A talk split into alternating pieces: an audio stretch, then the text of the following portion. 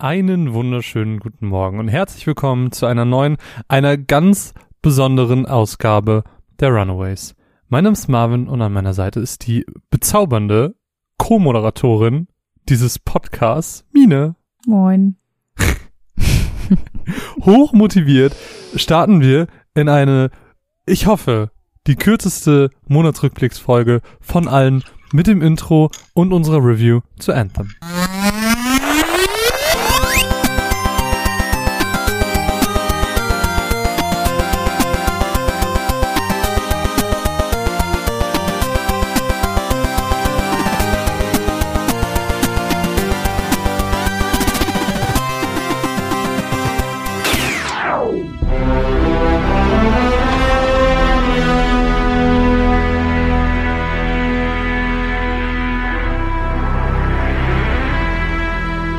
Meine Zeit um den Release von Anthem herum war ungefähr so.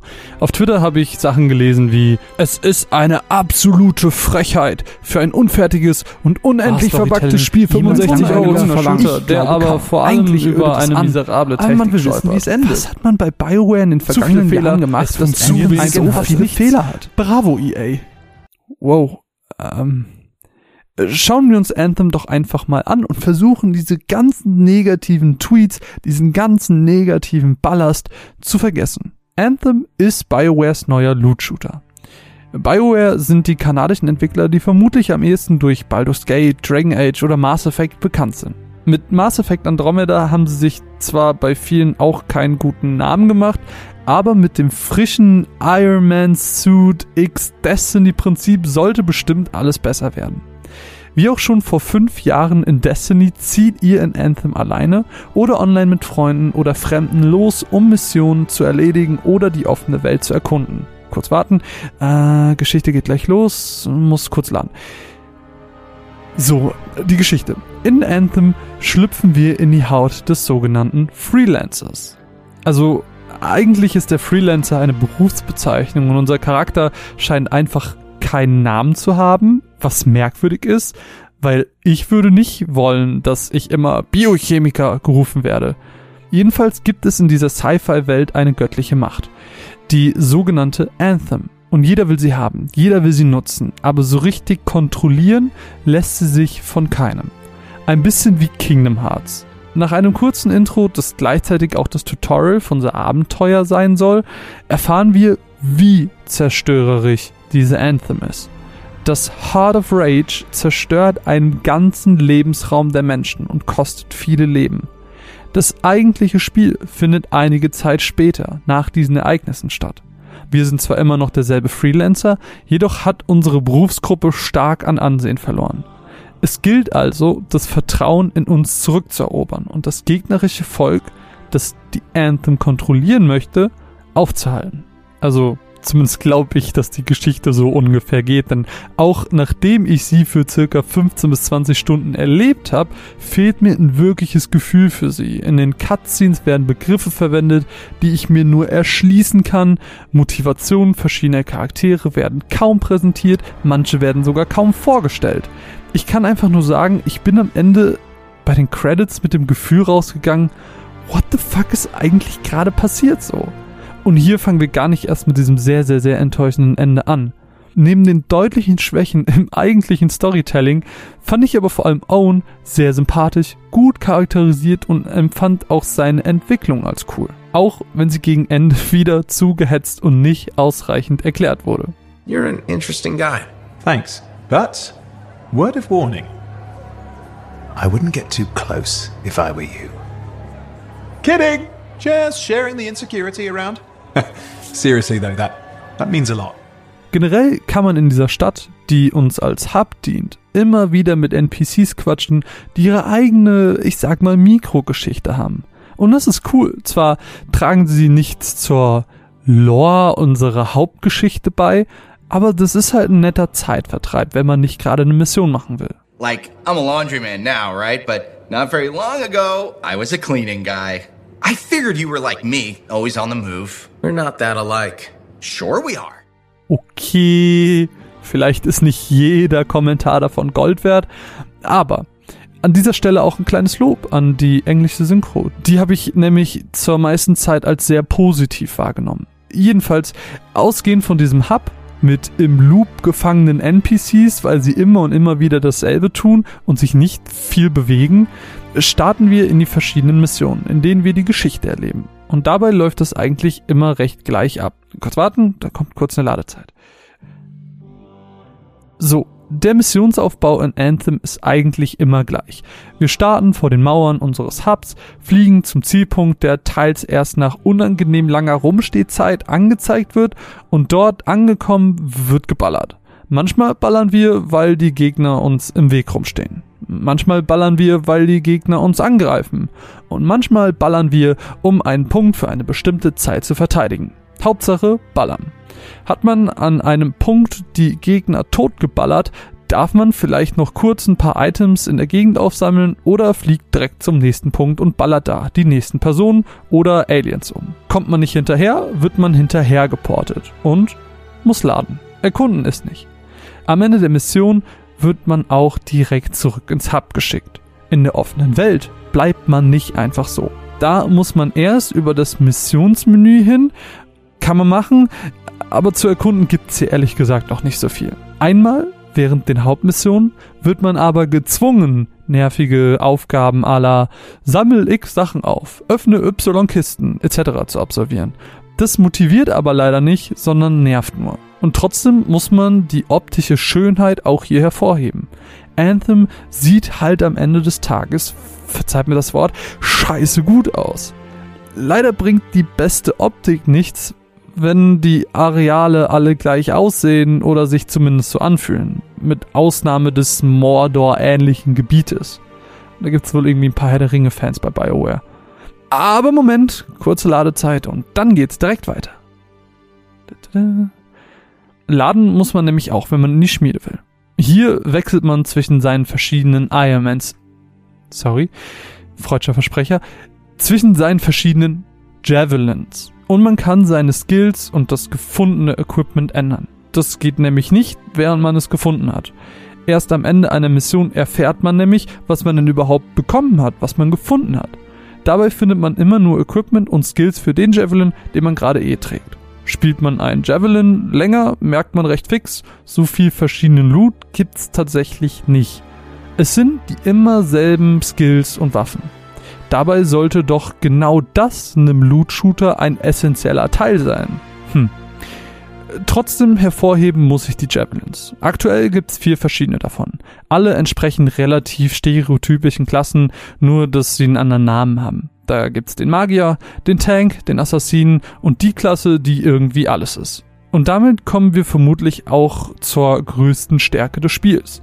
Durch den stetigen Wechsel der Javelins, die ihr mit aufsteigendem Level immer weiter freischaltet, ändert sich für euch als Spieler auch immer wieder das Gameplay und ihr müsst euch neu reinfinden. Der Ranger, quasi die Alles auf einmal Klasse, ist dabei der klassische Shooter-Charakter mit Granaten. Hier wird man sich vermutlich am ehesten zu Hause fühlen, wenn man nach einem klassischen Shooter sucht. Mit dem Kolossus habt ihr schwere Waffen und stampft nur so mit dem gewaltigen Anzug durch die Gegner. Der Interceptor ist sehr beweglich, nutzt primär seine Nahkampfangriffe, hat dafür aber weniger Schild und stirbt schneller als der Kolossus. Der Storm Javelin hingegen kämpft aus einem komplett anderen Winkel und mit ihm sieht man das Spiel quasi von oben, weil er längere Gleitzeiten hat. Außerdem ist er vor allem als Magier ähnliche Klasse aber mit Cooldown-basierten elementaren Skills ausgestattet. Blitzschüsse, Feuerbälle oder Explosionen sind Mittel, mit denen ihr eure Gegner vermutlich am ehesten töten werdet. Durch das nicht vorhandene Equipment-System in Form von Helm, Brustpanzer, Schienbeinschoner und Unterhose geratet ihr eigentlich nie in einen Equipment-Grind für nur einen Anzug. Ihr müsst euch nie entscheiden und könnt immer ganz locker wechseln. Je nachdem, worauf ihr eben gerade Lust habt. Und da kommt noch eine Ladezeit. Ja, gut. Die Ladezeiten standen in Anthem die ganze Zeit in der Kritik. Es gab auch viele, das stimmt. Bei mir auf dem PC waren sie aber nie unerträglich lang. Ich habe mich da ehrlich gesagt nicht dran gestört. Trotzdem ist im Zuge von Anthem oft von technischen Problemen berichtet worden. PS4-Systeme, die sich nicht mehr starten ließen, Bugs, in denen Missionen nicht abschließbar waren und vieles mehr. Von den meisten Bugs habe ich während meines Spiels aber nie was gemerkt. Nur ließ sich das Spiel irgendwann nicht mehr starten nach einem Update. Nur die Neuinstallation hat geholfen, was nervig ist bei einem 50 GB großen Spiel und einer 1,5 MB pro Sekunde Leitung. Aber gut, passiert. Also ja, Anthem ist kein gutes Spiel. Auch nach Beenden der Haupthandlung bietet Anthem nur wenig Content. Gerade mal zwei Festungen. Wobei eine davon auch nur recyceltes Material einer Hauptmission ist. Festungen sind, nebenher gesagt, die Dungeons bzw. Instanzen in Anthem. In diesem Spiel merkt man leider vor allem eins. EAs Pre-Release-Politik hat dem Spiel geschadet.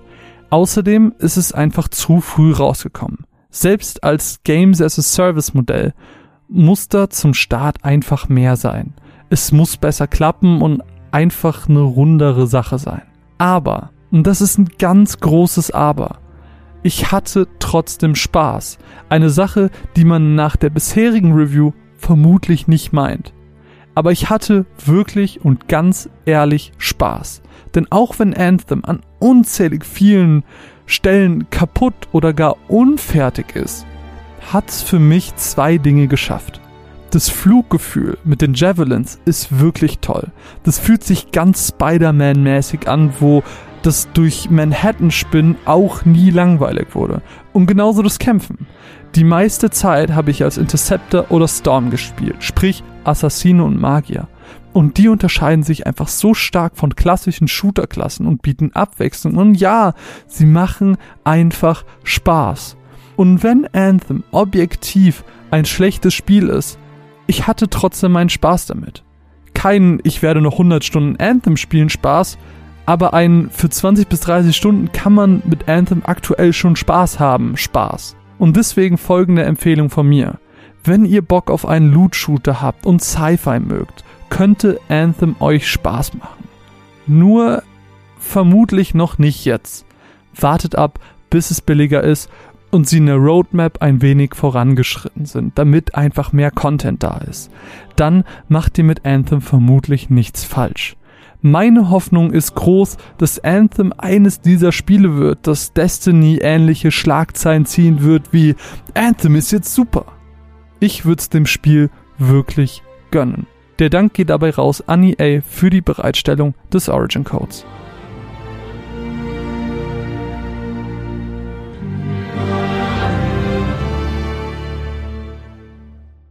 Kurz zu Anthem. Interessiert mich ja gar nicht das Spiel. ich, ich weiß, ich glänze immer äh, mit meiner, mit meiner Ignoranz gegenüber 90% der Videospiele und 100% der Videospiele, die nicht Final Fantasy sind, Spaß. Ähm, aber ähm, Anthem interessiert mich wirklich nicht und ähm, ich habe da auch keine Meinung zu, wirklich nicht. Krass. Aber ähm, vielleicht, um, um von Anthem noch ein bisschen wegzukommen, weil es ist mittlerweile auch ein alter Hut, sind wir, sind wir ehrlich. Ähm, wir haben alles über Anthem schon gehört und aktuell ist nicht mehr so viel Schlechtes darüber berichtet worden und ich glaube, es ist etwas.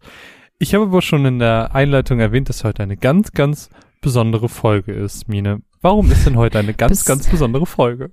Besonders klingt so, als wäre es was Gutes. Na, ist es denn nichts Gutes? Es Nein, ist, es, ist, es ist was Gutes, aber ähm, es hat nicht so einen guten, es hat nicht so einen guten Hintergrund. Das stimmt. Aber zu dem Hintergrund können wir, können wir ja gleich kommen. Mine, was haben wir denn für heute geplant? Warum ist heute alles ein bisschen anders? Heute ähm, halten wir uns ein bisschen kürzer als sonst, äh, während unsere normalen Monatsrückblicke gerne mal an der Drei-Stunden-Grenze kratzen. Oh. Äh, versuchen wir uns dieses Mal ein bisschen kürzer zu halten und machen, ähm, wir handeln kein Thema, sondern machen eigentlich so eine Art Behind-the-Sofa-Folge draus. Eigentlich eigentlich genau das. Ja, also ich, ich glaube noch, was es noch viel besser beschreibt, ist Q&A. Ich glaube, das ist, glaube ich, das Beste, ähm, wie man es beschreiben kann. Was, ja. Geht es nicht folgen sonst drei Stunden? Ich glaube eher so zwei, oder? Ja, also mit ich, den ganzen ich, Matzen und so. Ja, ich, ich guck gerade, es ist, es ist so zwei bis drei, ich, mal so, mal so.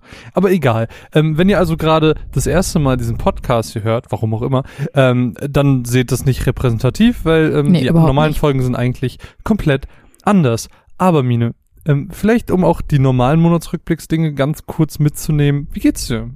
Ich bin müde. Wir haben halb elf und ich trinke einen Kaffee, damit ich nicht einschlafe. Und das beschreibt, glaube ich, ganz gut mein Leben aktuell. Ich bin müde. so traurig. Ähm, nee, ähm, eigentlich ist alles wie immer. Ähm, ich habe nur ein bisschen Stress und ich spiele sehr viel Stardew Valley. Und ja, und warum? Mit Recht. Nee, das mit ist Recht. Ja, auch, ja. Das ist ja auch so ein bisschen der Hintergrund jetzt. Also, ja. ähm, diese Folge ist ein bisschen anders. Diese Folge hat kein richtiges Thema wie sonst, ähm, eben weil so viel Stress ist. So, du hast super viel mit Schule und Ausbildung und bla.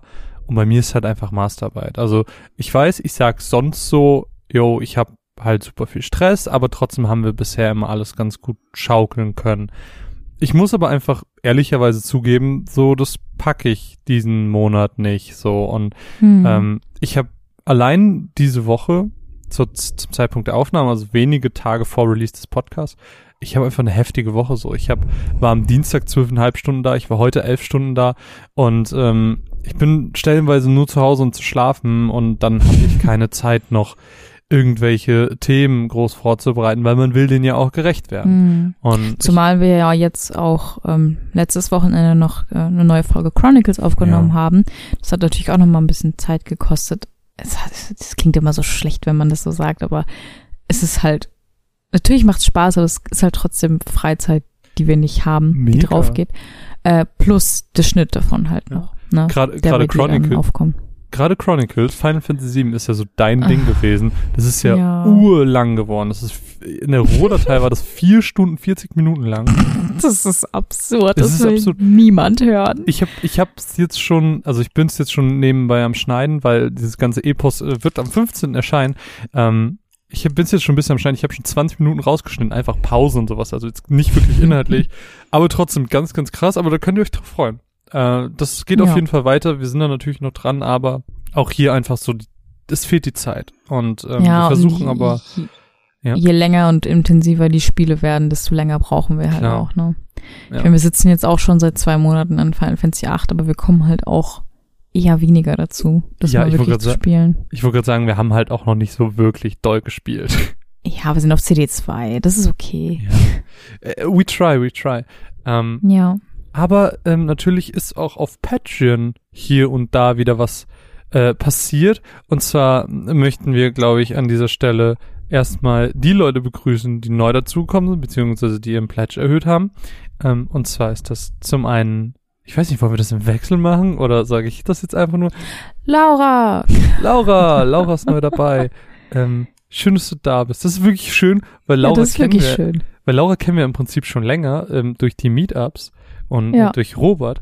Und es ist sehr, sehr schön, dass Laura jetzt auch dabei ist. Das freut mich wirklich im Herzen sehr. Mhm, ähm, mich auch. Und Lars und Lenny haben ebenfalls erhöht, was mich auch sehr, sehr, sehr gefreut hat. Lenny ist ja auch schon ja, seit immer dabei. Ja. Und äh, Lars auch sehr neu. Und danke für dein Vertrauen, Lars. Ja, aber und, Lars ist äh, trotzdem ein sehr treuer Zuhörer. Ja. Auch wenn er nicht so lange. Und? Ähm, genau. Ja. Nein, sag du. Nein, sag du. Nein, sag du. Nein, sag du. Nein, du legst auf. Nein, du legst auf. Nein, du legst auf. Ähm, ich weiß nicht, welche Überleitung du nehmen wolltest. Ich habe nämlich zwei im Kopf. Jedenfalls, Lars und Lenny haben nämlich beide erhöht und sind somit in der Unterstützerkategorie gelandet. Hey! Also danke Lenny, danke Lars, danke natürlich auch an Pascal und danke an Martin, dass ihr uns so tatkräftig unterstützt. Ja. Ich wollte die andere äh, Überleitung nehmen, weil Lars äh, das perfekte Stichwort ist, weil wir eine neue Folge des Hörerstammtischs aufgenommen haben. Diesen Monat sind zwei Podcasts für alle Unterstützer erschienen.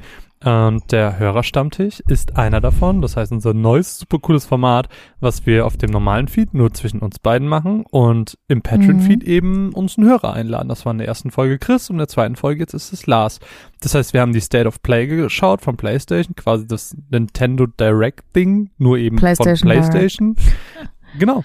Und ähm, haben das geschaut und haben uns legit zehn Minuten danach zusammengesetzt und haben direkt drüber geredet, aber haben das natürlich in diesem ganz normalen Stammtischformat gemacht. Das heißt, wir haben auch ein bisschen über Ape Out ähm, hatte ich, ich habe auch kurz was über Trüberbrook gesagt. Du hattest, glaube ich, was über Stardew Valley. Ähm, oh, Lars, hat, Lars hat zum Beispiel was über Herr der Ringe gesagt. Dann haben wir noch kurz über How I Met Your Mother geredet am Ende und natürlich ähm, neben der State of Play auch ganz kurz über Apple Arcade geredet. Also ganz, ganz viel, was wir da abgedeckt hatten. War, war eine schöne Folge. Also kann man sich sehr schön anhören. Ja. Was mit Sicherheit auch eine schöne Folge war, die ich noch nicht gehört habe, war der Shortcut Nummer 20 mit dir und Micha mhm. von Inset Moin zu Fate Exteller Link. Ähm, Wo ein, wir auch gleich noch eine Review zu hören werden. Genau. Aber da äh, nochmal ein tiefer gehendes Gespräch, ähm, weil vielleicht dann versteht man es alles noch ein bisschen besser, weil das ist tatsächlich alles ein bisschen mehr, als man glaubt bei so einem mhm. Spiel.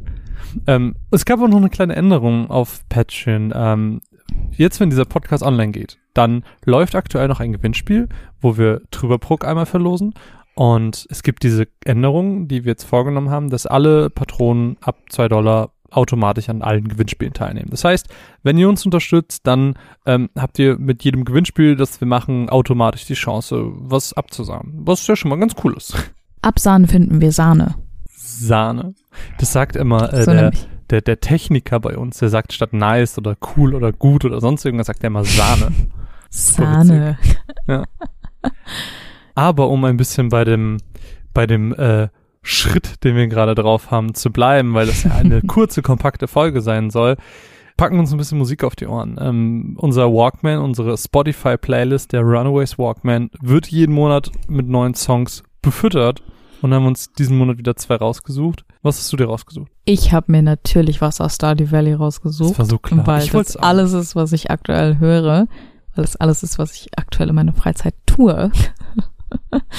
und zwar ist es ein ähm, Soundtrack, der im Herbst spielt. Hm. Und der hat mich schon beim Spielen richtig beeindruckt, weil ich weiß nicht, ich muss sagen, ich finde den Herbst am coolsten fast schon in Stardew Valley. Ich weiß nicht, was deine Lieblingsjahreszeit? Ich glaube, meine Lieblingsjahreszeit ist der Sommer, weil es da so viele Saaten gibt, die man nicht neu aussehen muss, sondern die einfach bleiben, so die Blaubeeren und man kann schon Mais anbauen und dann hat man das einfach immer da und kann oh, immer nur ernten. Man hat immer nur das Gute. Ja, aber im Herbst ist alles so schön rot und braun und es hat so. Auf jeden Fall, ich finde, der Herbst hat die tollste Musik und jetzt habe ich mir eins von denen rausgesucht. Das ist nämlich Raven's Descent und es klingt aber sehr, sehr schön. Das klingt doch toll. Ich habe mir auch ein Spiel rausgesucht oder einen Soundtrack aus einem Spiel, das ich aktuell mit, mit großer Leidenschaft spiele. Ich werde in einem kommenden Stammtisch auch mal kurz erste Worte darüber verlieren. Und zwar, Patronen wissen das schon, ich spiele aktuell Nier Automata. Ähm, das ist ein Spiel, das ich mir dank der Patronen holen konnte, das ich mir für den Stammtisch geholt habe, um immer mal wieder reinzuwerfen, wie ich es finde, weil gerade in dem JRPG-Podcast das auch erwähnt habe, dass ich gerne mal spielen würde. Und dann kam zufälligerweise gerade diese Game of the Yora Edition raus. Ähm, entsprechend. The was? Yora. Okay. Das verstehst du, wenn du das Spiel spielst, aber. Ich dachte, du hast Year einfach nur richtig bescheuert aus. Nein, nein, nein, nein, das ist das. das Game of the Year. Sie spielen tatsächlich mit diesem Game of the Year und dann Game of the Yora, weil Yora diese Organisation ist. Aber ist ja auch völlig Wumpe. Auf jeden Fall hab Sorry, ich mir. Das ist mega lustig. Auf jeden Fall, ich bin jetzt mit dem, mit dem ersten Playthrough durch, ich bin im zweiten und ähm, die Szene, die mich am meisten beeindruckt hat, ist einfach der Amusement Park, also der Freizeitpark. Der war so cool und davon habe ich mir den Soundtrack rausgesucht von Rosen und Reven. Ich weiß nicht, ob es der 100% Original ist, aber das ist auf jeden Fall, ähm, es hört sich sehr danach an. Also, I guess it's right. So, ja. Der Amusement Park in den Walkman. Ich brauche ein Walkman-Geräusch. Das ist so cringe. Ja, bin ich. Der zweite Song, den ich mir rausgesucht habe, ähm, ich habe so eine ganz uralte Playlist auf YouTube mit Gaming-Soundtracks weil es gibt ja noch nicht so lange Spotify. Ist das die, der ich auch folge? Ja. ähm, die ist wirklich, die, die führe ich bestimmt seit acht Jahren oder so. Also die habe ich einfach schon ewig und ich pack da einfach Sachen rein. Die Hälfte davon ist gar nicht mehr verfügbar, weil die ganzen Videos über die Jahre gelöscht wurden. Ähm, aber ist mir egal, weil das ist so meine kleine Goldmine an Soundtracks, die man immer mal wieder vergisst, weil man nicht jeden Tag mit ihnen, so wie ich, äh, ähm, weil, weil das einfach Soundtracks ist, die man einfach vergisst, weil es auch irgendwie kleinere Spiele sind, die man jetzt auch nicht jeden Tag irgendwie sieht. Und ähm, mir ist kein Song mehr eingefallen. Ich habe mir gedacht, boah, ich habe doch noch diese Playlist, und hab da so durchgeguckt und dann bin ich auf ähm, das Main-Theme aus Ico gestoßen vom Entwicklerstudio Ico. Ich glaube, das kennt ihr alle. Und äh, das heißt You Were There und ist sehr schön. Es ja. ist so zufällig, weil als ich meinen Song eingetragen habe, habe ich gesehen, dass du Ico hattest und ich war so, wow. Weil ich habe ähm, den Song Prayer Shadow of the Colossus genommen. Wow. Ja. We're connected. Connected. ähm, ist es im Al äh, Album Video Game Classics for Piano, Volume 1. Also es ist nicht der originale, originale äh, Soundtrack, aber ist ähm, deswegen nicht weniger wunderschön. Und ähm, ich habe ihn einfach sehr, sehr gerne gehört und den möchte ich gerne mit euch teilen und deswegen in den Walkman. Hast du es einfach nur reingestopft oder was war das Geräusch? ich weiß nicht. Ich dachte, es wäre cool. Ah, ja, schön. Dann lass uns doch einfach äh, die nächste Matz hören und dann kommen wir zu dem Hauptteil dieses Podcasts. Wir haben rumgefragt, ob ihr Fragen an uns habt und wir haben uns ganz, ganz viele davon rausgesucht und haben die zusammengestellt in schönen Blogs und ich bin sehr gespannt, wie das wird. Ja, ich weiß nicht, wollen wir vielleicht, weil wir eben kurz drüber geredet haben, zu die, die Review zu FedEx Teller Link hören? Ja, bitte, unbedingt. Ich sag, ähm, Mats ab.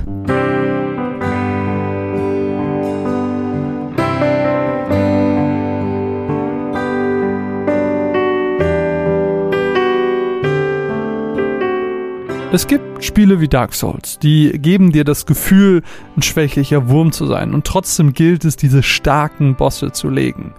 So eine klassische David gegen Goliath Situation. Es gibt Spiele wie viele JRPGs es tun, bei denen man schwach anfängt, mit genug Grind aber so stark wird, dass einem weder Random Encounters noch Bosse eigentlich was anhaben können. Und dann gibt es Spiele wie Fate Exteller Link, das ich mir für euch mal auf der Switch angeschaut habe. Hier sind wir von Beginn an overpowered und bleiben es bis zum Ende des Spiels. Fate Exteller Link verfolgt das klassische Hack-and-Slay-Spielprinzip, wie die meistens vermutlich aus der Dynasty Warriors-Reihe oder einem anderen Ableger der Warriors-Reihe kennen. Nur, dass das Ganze hier eben auf das Fate-Franchise angepasst ist. Das heißt, wir suchen uns einen der anfangs drei, am Ende aber bis zu 26 verschiedenen Helden aus und gelangen dann in eine Kampfarena. In dieser Kampfarena bewegen wir uns durch verschiedene Areale die es einzunehmen und deren Bosse zu besiegen gilt. Dabei laufen dort auch extrem große Mengen an kleineren Gegnern rum, die hier Angriffsprogramme heißen. Äh, die sind aber für euch ungefähr so gefährlich wie ein Tropfen Wasser auf einem Stein. Und genauso pustet ihr die eben auch im Eifer des Gefechts mit euren Skills einfach weg, während ihr gegen die Mini-Bosse und die Bosse der Stages kämpft. Jeder Charakter kann dabei bis zu vier dieser mächtigen Skills ausrüsten und hat dazu leichte und schwere Angriffe zur Verfügung. Aber natürlich hacken, slayen wir uns nicht aus Spaß an der Freude durch die Stages, sondern das ist verpackt in einer kleinen Geschichte. Dazu muss gesagt werden, dass Fate Exteller Link eine Fortsetzung ist. Der Vorgänger, Fate Exteller The Ambril Star, habe ich nicht gespielt. Verstanden habe ich das meiste aber auch so. Bevor wir aber kurz darüber sprechen, worum es geht, sollte ich euch kurz das Prinzip der Welt erklären, weil das kannte ich persönlich nur aus den Anime Fate Zero und Fate Stay Night. Zwar haben diese Anime nichts mit der Geschichte hier zu tun, aber alle Fate-Serien und alle Fate-Spiele verfolgen dabei dasselbe Weltenprinzip. Das wird aber leider im Spiel nicht so wirklich gut erklärt.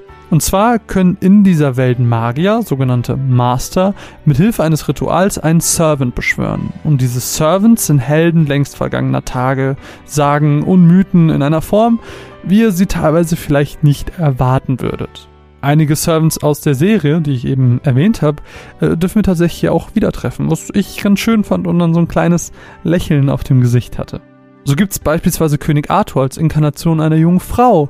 Außerdem treffen wir auf den Eroberer Nero, die heilige Jeanne d'Arc oder den gutherzigen Robin Hood. Innerhalb dieser Geschichte begleiten wir ein Abenteuer des letzten Masters auf dem Mond.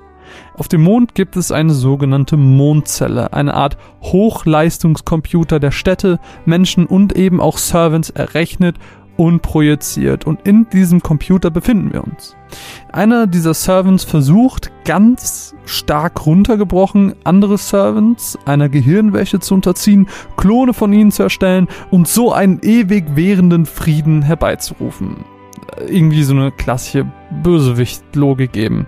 Und weil ein junger Servant, der mit uns befreundet war, auf einmal verschwunden ist, machen wir uns auf, um sie zu suchen und dabei den Bösewicht aufzuhalten. Merkwürdigerweise hat unser Master jedoch zwei Servants, was ein bisschen unüblich ist, weil in der Serie ein Master immer nur einen Servant befehligt. Und dann kommt am Anfang auch noch eine junge Version von Karl dem Großen zu uns und im Laufe der Geschichte kommen generell eine Vielzahl an andere Helden noch zu uns, die sich uns anschließen. Es ist also alles ein bisschen anders als die, die vielleicht nur den Anime gesehen haben. Besonders schön ist, dass an manchen Punkten der Geschichte wir über den Verlauf dieser entscheiden dürfen. So zeigt sich die Geschichte an manchen Punkten ab.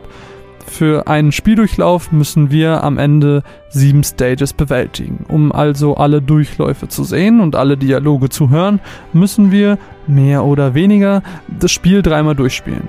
Und erst dann bekommt man wirklich auch das Gefühl, mit dem Spiel durch zu sein was sich zwar lang anhört, dass man ein Spiel dreimal durchspielen muss, hat mich aber gerade mal 10 Stunden gekostet. Ein also eher kurzes Spiel, das mit seinem Spielprinzip aber tatsächlich die perfekte Länge hat. Leider weniger schön ist die Form der Narrativen. Hier wird uns nämlich alles in Form einer Visual Novel erzählt. Sprich, Charakterbilder stehen einfach nur vor dem Hintergrund und wir lesen den Text mit. Zwar trägt die japanische Synchro zur Stimmung bei, ändert aber leider nichts an der meiner Meinung nach schwachen Präsentation einer ganz soliden Geschichte.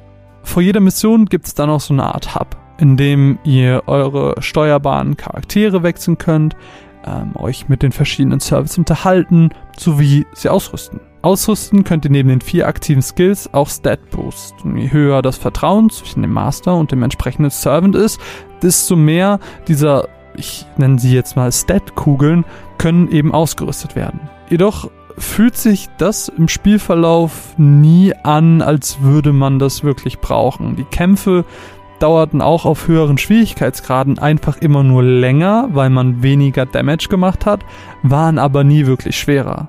Stellt sich die Frage, ist das schlimm? Muss ein Spiel immer fordernd sein? Ich finde nicht. Spiele wie Fate Extella Links sind einfach das komplette Gegenteil zu Spielen wie die der Souls-Reihe. Hier heißt es nach einem stressigen Tag auf der Arbeit einfach zurücklehnen und genießen, wie fucking overpowered man ist und wie gut sich das anfühlt, mit den wuchtigen Skills Gegnermassen einfach aufs Scharmünze zu geben. Manchmal braucht man einfach das Gefühl so, dass man, dass man stark ist, dass man unbesiegbar ist. Und auch wenn das Spiel technisch und optisch nicht gerade auf dem aktuellen Stand ist, was man vor allem dadurch merkt, dass es auch auf der Vita rausgekommen ist, hat es super viel Spaß gemacht. So viel Spaß, dass ich tatsächlich das Bedürfnis hatte, morgens die 20 Minuten, die ich im Bus saß, einfach zu spielen, weil ich nicht genug davon bekommen konnte. Die präzise und schnelle Steuerung hat dann natürlich auch beigetragen, dass diese Kämpfe sich einfach unfassbar gut angefühlt haben. Also wenn ihr Lust auf so ein Spiel habt, bei dem ihr einfach overpowered seid, wo ihr nicht leveln müsst, einfach auch so der krasseste von allen seid und vielleicht sogar ein bisschen Anime-affin, weil natürlich die Charaktere alle in einem Anime-Look dargestellt sind. Und wenn es euch nicht stört, ein bisschen zu lesen, um den Plot zu verstehen, so dann kann ich euch Fate Exteller Link als nettes Spiel für zwischendurch ans Herz legen. Das ist kein Spiel, mit dem ihr euch ewig beschäftigen werdet. Aber so, um Abwechslung reinzubringen, ist das genau das Richtige. Einfach Kopf aus, Switch an und einfach eine Menge Spaß. Oder wie Sevo es im Kingdom Hearts 3 Podcast auf Patreon gesagt hat, das ist einfach das videospieligste Spiel überhaupt. Und das kann ich euch empfehlen.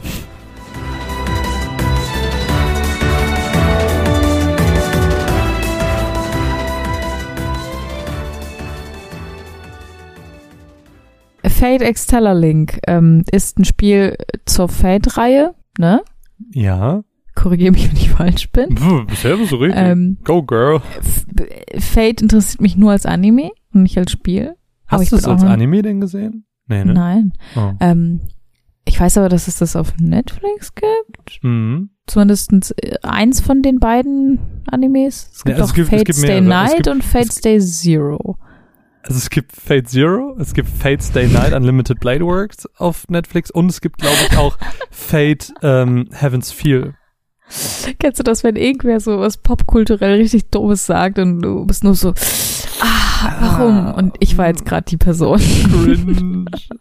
Aber das ist okay, du sei verziehen. Nicht. Zelda, Zelda ist doch der Typ, oder? Es ist Ja, ja, sowas. klar. Ja, ja. Ja, ähm, Anime würde ich mir gerne mal reinziehen. Spiel eher nicht. Ich, ich glaube, ich habe sogar Fate Zero als Blu-ray. Also ich kann ihn dir legit geben. Okay. Wenn ich irgendwann mal Anime, wie heißt das Wort? Ebbe? Schmacht habe? Schmacht? Ja. Ja, Schmacht. Okay. Die Frage ist ja, ähm, wir werden jetzt in diesem ersten Blog ganz viele Fragen von Chris beantworten. Unserem wunderbaren Hashtag treuen Chris fragt. Hashtag Chris fragt. Äh, unser wunderschöner treuer Hörer Chris, der auch schon seit Anfang an dabei ist, ähm, Jarrod91 auf Twitter, ähm, Der auch schon die beiden Meetups, die wir hatten, gehostet hat sozusagen. gehostet hat. Er war der Erste im Hörerstammtisch und ich glaube, er war auch der Erste im Caro Versus damals. Ja, war er. Definitiv. Also Chris ist ähm, Ehrenmann. ein immer wiederkehrende Persönlichkeit in diesem Podcast. Und Chris Ja. hat ganz, ganz viele Fragen gestellt, als wir gesagt haben, wir brauchen Fragen. Und deswegen ist dieser, ist dieser ähm, Blog jetzt Hashtag Chris fragt. Di- di- di- di- di- di. Die Frage ist, Nummer eins, Mine, wie haben wir uns kennengelernt? Ist eine busy persönliche Frage, aber finde ich eine schöne Frage. Ja, für den haben wir, glaube ich, schon nie erzählt. Nö, Ähm, haben wir auch nicht. Es war eines Sommers vor ungefähr zweieinhalb Jahren. Äh, Gamescom 2016 haben wir uns kennengelernt. Hm. Wir waren beide akkreditiert. Du damals noch für eine andere Plattform. Mhm. Ich damals noch für eine, Eine andere, andere Plattform. Plattform. Wir waren quasi beide fremd akkreditiert. Mhm. Ähm, und äh, wir hatten einige Mutual Kontakte, würde ich Mhm. sagen. Ja. Ich meine auch so ein bisschen Twitter-Bubble-mäßig. Man kannte halt irgendwie dieselben Leute. Ja. Ähm, wir sind auch schon, wir sind uns schon auch schon auf Twitter gefolgt. Hatten Ja. auch schon ein, zwei. Unsere, unsere, unsere Interaktion beruhten natürlich, wie soll das sein, auf Final Fantasy. Richtig. Ähm, und dann äh, waren wir beide auf der gleichen Feier eingeladen Ja, und haben mm, ja haben uns kennengelernt, richtig. haben, ge haben geschnackt. Genau. Ich habe dir von Batman VR erzählt. Ja. Oh, ich habe noch nie einen Menschen so enthusiastisch reden hören. Das war wirklich, ihr müsstet sich vorstellen, ich war auf so einem Balkon und ähm, man stand halt so in einer Gruppe, ich weiß nicht, wie viele Leute da waren, zehn oder so. Und ähm, dann, dann ist so diese, diese kleine Mensch, wirklich sehr, sehr, sehr kleine Mensch, die ist so, Batman ist so toll, ich war Batman und dann hatte ich die Batarangs. Es war unfassbar enthusiastisch. Es war schön, es war witzig. Und ich kam mir total dämlich vor und dann hast du aber an dem gleichen Abend noch getweetet. Oh, kein Mensch ist so enthusiastisch wie Ed Minos. Und ich war so, oh Gott, er findet mich doch nicht blöd. Gott sei Dank. Ähm, ja, und die Gamescom hatte zu dem Zeitpunkt gerade erst angefangen. Das heißt, wir hatten noch drei Tage auf der Gamescom. Da haben wir uns auch, glaube ich, noch mal zweimal gesehen. Ja, ich wusste ja, dass du. Final Fantasy magst und ich hatte Ja. einen Termin bei Square Enix und ähm, das war die, das ich war die Zeit bevor, das, ich weiß, das war die Zeit bevor, ähm, äh, bevor Final Fantasy 15 rauskam. Das war damals noch in der Promophase. Mhm. Und Ja. ähm, ich habe dann so ein Ticket bekommen, ähm, so ein VIP-Ticket, womit man halt Fastpass-mäßig spielen konnte, weil ich auch keinen Termin dafür hatte. Ich hab, war halt, glaube ich, für Just Cause da. Und äh, genau, und dann, dann habe ich da frecherweise nachgefragt, ob ich noch eins haben könnte. Und das habe ich dir dann geschenkt und dann sind wir Final Fantasy 15 spielen gegangen und ich glaube, du hast fast geweint. Dein, Ja, deine glaube, ich ehrliche Reaktion war, darf ich dich heiraten? Das war, das war süß. Ja, das fand ich lustig. Ja, da haben wir uns dann noch ein, zwei Mal gesehen in, in dem Pressebereich der Gamescom, wo man sich ja doch relativ häufig über den Weg läuft tatsächlich, wenn man so eine gewisse Anzahl von Leuten kennt. Und ähm, genau, das ist die Geschichte, wie wir uns kennengelernt haben. Aber Marvin, Ja. was mich ja interessiert, wie bist du auf die Idee gekommen, diesen Podcast zu starten oder einen Podcast zu starten? Um es in Chris Worten zu sagen, weil ich Ich habe bei, bei dieser Frage gar nichts zu sagen. Ja, ja. Ich, ich habe mich also, in diesen Podcast gesneakt. Genau, genau. Ich glaube, dahin, äh, dahin ging auch die Frage im Sinne von, wie kam es dazu, dass wir zusammen gepodcastet haben. Also nicht, wie ich den Podcast gestartet habe, sondern wie es dazu Hä? kam, dass wir. Ich habe da extra nochmal nachgefragt gehabt.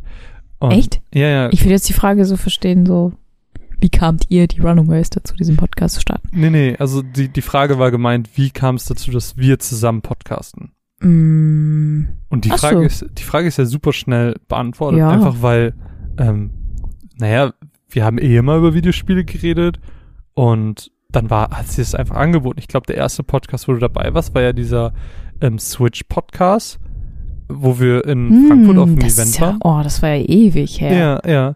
Und ähm, da hat sich das halt einfach angeboten, weil wir dann noch da, da zusammen wir uns rumgelaufen. Ja kein halbes Jahr. Ja, da, da sind wir dann halt zusammen rumgelaufen und dann hat sich das eben angeboten, dass du mit aufnimmst oder dass du auch ein, ein, eine Meinung abgibst in diesem Podcast. Mhm. Und dann war das halt immer mal wieder so, ne? Und dann ja, gab es immer wieder Situationen, wo dass sich das angeboten hat, wo ich irgendwie Lust hatte, mit dir aufzunehmen, etc. Und dann wurde das ja immer, immer und immer mehr.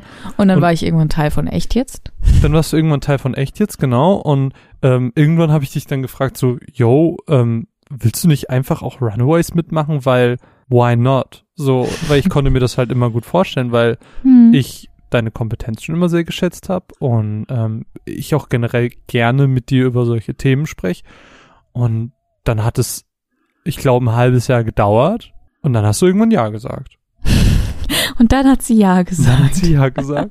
Das war der schönste Tag in meinem Leben. Nein, aber es war ja tatsächlich so. Ja, also ich habe ja erst so gesagt, hm, aktuell nicht. Ich, ich muss mir das mal überlegen. Ich hatte ja auch noch meinen Fuß in anderen Projekten drin. Und irgendwann war halt dann der Punkt, wo ich gesagt habe, ach, weißt du was, warum nicht? Hm. Aber es war genau. halt so ein ganz langsamer Prozess. Ja. Ja. Aber das ist der Origin, ähm, wie, wie du zu uns kamst und jetzt wir sind. Quasi. genau. Ja. Aber viel wichtigere Frage, ähm, wenn du dich entscheiden müsstest, immer noch alles Hashtag Chris fragt, äh, wenn ihr euch entscheidet, oder wenn, wenn du dich entscheiden müsstest, Mine, wärst du lieber ein Priester, der für immer alleine in einem U-Boot mit Atomwaffen lebt oder ein Nazi mit einem dressierten Dinosaurier, der auf dich hört? Der Priester. Ich auch, weil niemand will Nazi sein. Ja, also ich finde, die Konditionen des Nazis sind besser. Viel. Weil er ist nicht in einem U-Boot. Ich finde, ich finde, ich würde in meinem Leben würde ich nicht in ein U-Boot steigen. Ich finde den Gedanken, unter Wasser zu sein, furchtbar. Mm. Ähm, Atomwaffen auch nicht so geil. Mm -mm. Für immer alleine, mm. schlimmste. Also die Konditionen sind wirklich nicht geil. Ähm, aber ich will halt kein Nazi sein. Ne? Richtig. Ne? Ich will halt nicht für mehr Nazis mehr. auf der Welt sorgen. Es gibt genug. Hashtag fuck Nazis. genau. Ja. Okay, dann. Da sind wir jetzt, glaube ich, relativ schnell einig gewesen. Ja. Es ist, es ist eine leichte Frage eigentlich. Das ist, ja. das ist eine Fangfrage. Ähm, aber vielleicht, um ein bisschen über Videospiele zu reden, letzte Frage von Hashtag Chris fragt. Chris fragt. Ich mache auch immer das Hashtag-Symbol mit meinen Fingern. Ähm, was war für dich? Böhmermann immer. was war für dich das innovativste Videospiel der letzten Jahre? Da musste ich gar nicht so lange drüber nachdenken. Nicht? Ich musste voll doll überlegen. Zelda Breath of the Wild. Oh, Habe ich auch genommen. Wirklich? Ja, kein Scheiß. Oh mein Aber Gott. Warum? Mit welcher ähm, Begründung? Äh, alles. Alles, was dieses Spiel macht, habe ich das Gefühl gehabt, ich mache es zum ersten Mal, obwohl ich seit 20 Jahren Videospiele spiele. D dieses Spiel hat einfach dieses Welterkunden, dieses Open-World-Ding so innovativ umgesetzt. Und es hat so viele Dinge einfach gemacht. Wetterzyklus, ähm, du kannst nicht klettern, wenn es regnet. Die ganzen NPCs haben ihre wirklich komplex wirkenden Zyklen. Das heißt, nee, du kannst nicht einfach daneben stehen und sehen, wie dieser Typ immer wieder das Gleiche macht, sondern diese ganzen Konditionen sind so divers und es ist einfach, ich, es ist einfach alles wie ich das noch nie erlebt habe. Und das, das macht es für mich innovativ. Aber das mit diesen Zyklen, das ist ja, das ist ja in, in Rollenspielwelten schon lange etabliert. Das natürlich, ist ja natürlich, das ist natürlich. innovativ. Aber nicht in dem Ausmaß und nicht auf die Art und Weise. Das, da, da würde ich, glaube ich, widersprechen. Also ich glaube, das ist vor allem auch was, was Witcher zum Beispiel schon sehr, sehr viel äh, ja, länger und sehr lange gemacht hat und gerade auch in diesem Ausmaß sehr beeindruckend. Ich habe Breath of the Wild genommen, weil ich finde, es hat Maßstäbe gesetzt für das, was eine Open World sein kann. Weil ähm, wenn wir heutzutage an Open Worlds denken, dann habe ich zuerst die Assoziation von einer großen Map mit 5 Milliarden Icons, ganz Ubisoft-mäßig, die ich abarbeiten kann. Ähm, natürlich nicht muss, aber irgendwelche Aussichtspunkte, die ich freischalten kann, Collectibles etc. Eine vollgepackte Welt, einfach, die, mi die mich als Spieler einfach motivieren soll, sie zu erkunden, die mir hier und da einfach Gimmicks gibt, damit die Welt nicht zu leer ist. Breath of the Wild sagt aber, fuck you, leere Welt kann richtig geil sein und macht es einfach. Und so leer diese Welt auch ist, wirkt sie nie langweilig. Sie hat viele kleine versteckte Geheimnisse und motiviert so zum Erkunden. Und das auf eine ganz andere Weise, wie alle anderen Open-World-Spiele das versuchen und hat deswegen einfach meiner Meinung nach die innovativste Spielwelt ähm, der letzten Jahre und, und sticht deswegen so stark hervor im Vergleich zu anderen Spielen. Das ist so viel kluger gesagt als ich. Stimmt doch gar nicht. Habe ich gerade wirklich kluger gesagt. Kluger, ja. Ich bin so müde. Alles gut. Es tut mir leid. Aber ich will eine Mats hören. Ja, lass, lass es uns nicht so Matze. peinlich für mich ist. Weil ein Spiel, was vielleicht nicht das innovativste Spiel des Jahres sein wird, aber was durchaus sein, seine eigenen ähm, Merkmale hat, was, was sehr besonders ist in seinem Look und in dem, was es macht, ist Ape Out. Und das habe ich mir für euch angeschaut und das können wir uns jetzt gerne mal zusammen anhören. Ich sag Mats ab.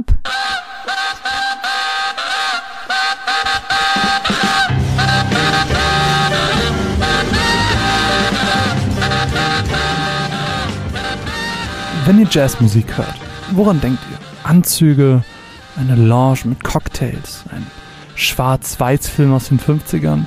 Mit Jazz haben wir vermutlich viele Assoziationen.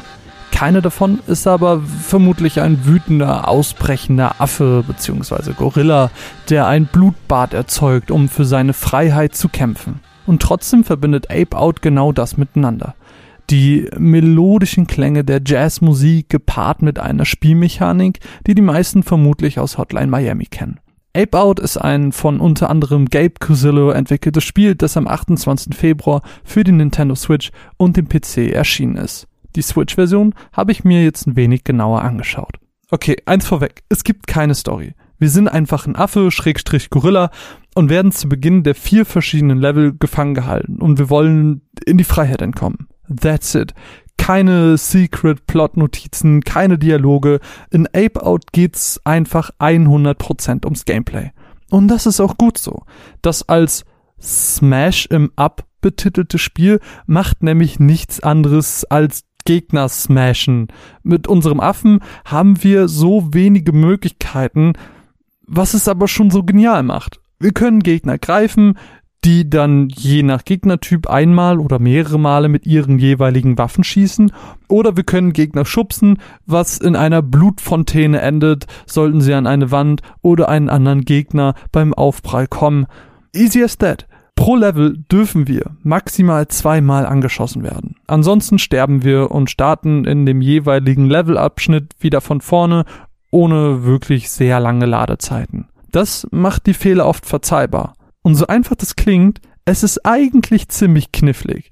Denn je weiter wir im Level kommen, desto schwieriger und länger werden die einzelnen Levelabschnitte auch und es wird zunehmend schwerer durchzukommen. Dabei sind mir vor allem aber zwei Dinge aufgefallen. Zum einen muss man sich an das Leveldesign anpassen. Die Levels sind nämlich relativ unterschiedlich konzipiert, dass es sich lohnt, die einzelnen Features auszunutzen. Andererseits muss man sich aber immer und immer wieder ins Gedächtnis rufen, das ist kein Spiel, bei dem es darum geht, zu töten, sondern hier geht's ums Entkommen. Und wenn ihr euch das merkt, spart ihr euch wirklich viele Tode. Wie bereits gesagt, warten in Ape Out vier verschiedene Level auf euch. Klingt erstmal wenig, aber das macht den Charme so ein bisschen aus. Jedes Level hat sieben bis acht Stages, die es zu bewältigen gilt. Jedes Level unterscheidet sich dabei in seinem Aufbau und den damit zusammenhängenden Features. Sind wir in einem Level in einem Bürokomplex, gilt es, die vielen Wände auszunutzen. Sind wir aber auf einem Schiff, sollten wir die Container im Auge behalten.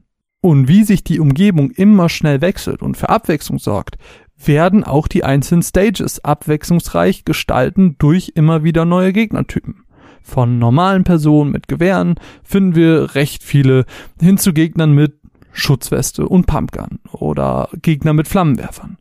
Man muss sie kennenlernen und herausfinden, wie man mit diesen Hürden das Ziel erreichen kann. Das Level einfach auswendig lernen ist aber keine Option. Sterben wir, wird der ganze Levelabschnitt neu zufallsgeneriert zusammengewürfelt. So ändert sich der Aufbau des Levels sowie die Spawnrate der Gegner. Das sorgt für den nötigen Reiz und verhindert die Monotonie. Und dann gibt's halt noch die Musik. Was hat der Jazz mit der ganzen Sache zu tun? Ape Out ist komplett auf Musik ausgelegt. Die Level sind nicht einfach Level, sondern Jazzalben mit eigens für das Spiel entworfenen Covern. Wobei die einzelnen Stages auch in die A- und B-Sides einer Schallplatte aufgeteilt sind. Besonders wird's dann aber auch durch den Einsatz der Musik. Die spielt nicht einfach plump im Hintergrund, sondern wird durch euch bestimmt.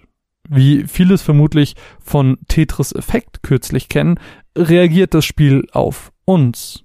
Hier setzen wir keine Steine und der Beat ändert sich, sondern mit jedem Gegner, den wir töten und in eine rote Blutpfütze verwandeln, gibt's stämmige Jazzuntermalungen wie eine Trommel, die geschlagen wird. So bestimmen wir während dem Massaker die Stimmung und den Takt der Musik. Nicht weniger besonders ist aber auch die Optik. Die ist sehr minimal gehalten. Unser Affe-Gorilla ist unifarben. Ebenso die Gegner.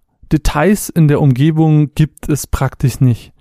Die Ansicht aus der Top-Down muss man ehrlich gesagt mögen. Wie jedoch Ape Out diesen minimalistischen Stil in Bezug auf seine Farben verwendet, ist toll. Bei unserem ersten Ausbruch beispielsweise gelangt die Security in so eine Art Alarmbereitschaft und durch die angedeuteten Sirenen wechselt die Farbe zu vielen dunklen und roten Farbtönen. Durch einen Stromausfall in einem anderen Level werden die meisten Farben dann zu schwarz und die Gegner sieht man dann nicht mehr als Charaktere, sondern die haben bloß einen Leuchtkegel einer angedeuteten Taschenlampe, sodass wir quasi erahnen müssen, wo der Gegner genau steht.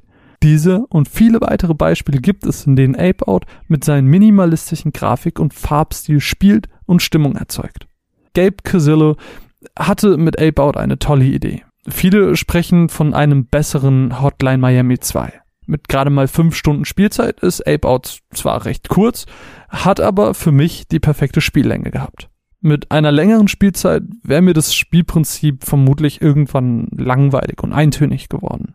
Sollten Leute aber auch nach dem ersten Run noch Lust haben, weiter Leute mit seinem Affen-Gorilla umzuhauen, dann kann man die Level auch noch auf einem erhöhten Schwierigkeitsgrad spielen. Kann im Arcade-Mode auf Punktejagd gehen oder im Break-In-Modus einfach das Spielprinzip umkehren und in ein Gebäude einbrechen, statt daraus zu fliehen. Ape Out bietet weit mehr als diese 5 Stunden Spielspaß. Jedoch hat man nach dieser Zeit alles gesehen. Für gerade mal 15 Euro ist Ape Out meiner Meinung nach ein tolles Spiel, das man sich für die Switch gerne holen kann. Man muss ehrlicherweise den Look und die Top-Down-Ansicht abkönnen. Denke, das fällt manchen schwer. Von mir gibt's für Ape Out aber eine ganz klare Empfehlung. Und an dieser Stelle geht der Dank raus nicht an irgendwelche Publisher, sondern an unsere zauberhaften Patronen, die es mir ermöglicht haben, das Spiel für den Podcast zu kaufen. Vielen Dank für eure Unterstützung.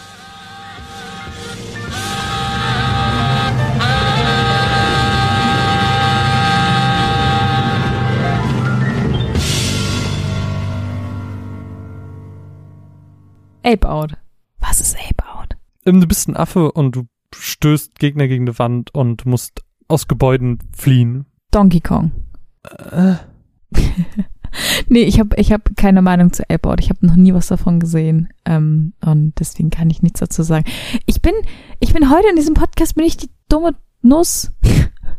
Ich sag nur dumme Sachen. Diese, Podcast, Wenn ich den Podcast hören würde, würde ich mich hassen. dieser Podcast das ist nicht so wie alle anderen Podcasts. Heute ist alles ein bisschen anders als in allen anderen Folgen. Heute ist die große Q&A-Session. Oh, Heute ähm, beantworten wir eure Fragen und Minus eine dumme Nuss.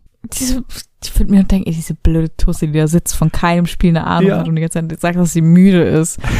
Oh. Aber ich Blo- würde dich lieber was fragen. Ja, Nach Blo- Hashtag Chris fragt, Ja. haben wir nämlich Hashtag Sebo fragt. Ah. Guter Blog. Auch ein, auch ein sehr treuer Hörer und äh, sehr aktiver Discord-Teilnehmer, was Sehr ich immer sehr wertschätze. Ja, und Sebo hat gefragt, von welchem Spiel wünscht ihr euch am meisten ein zeitgemäßes Remake? Das ist tatsächlich auch eine Frage und das, ähm, da möchte ich einfach nur Name-Dropping gerade machen. Ich habe schon mal für, für eine potenzielle Behind-the-Sofa-Folge, hatte ich auch mal nach Fragen gefragt.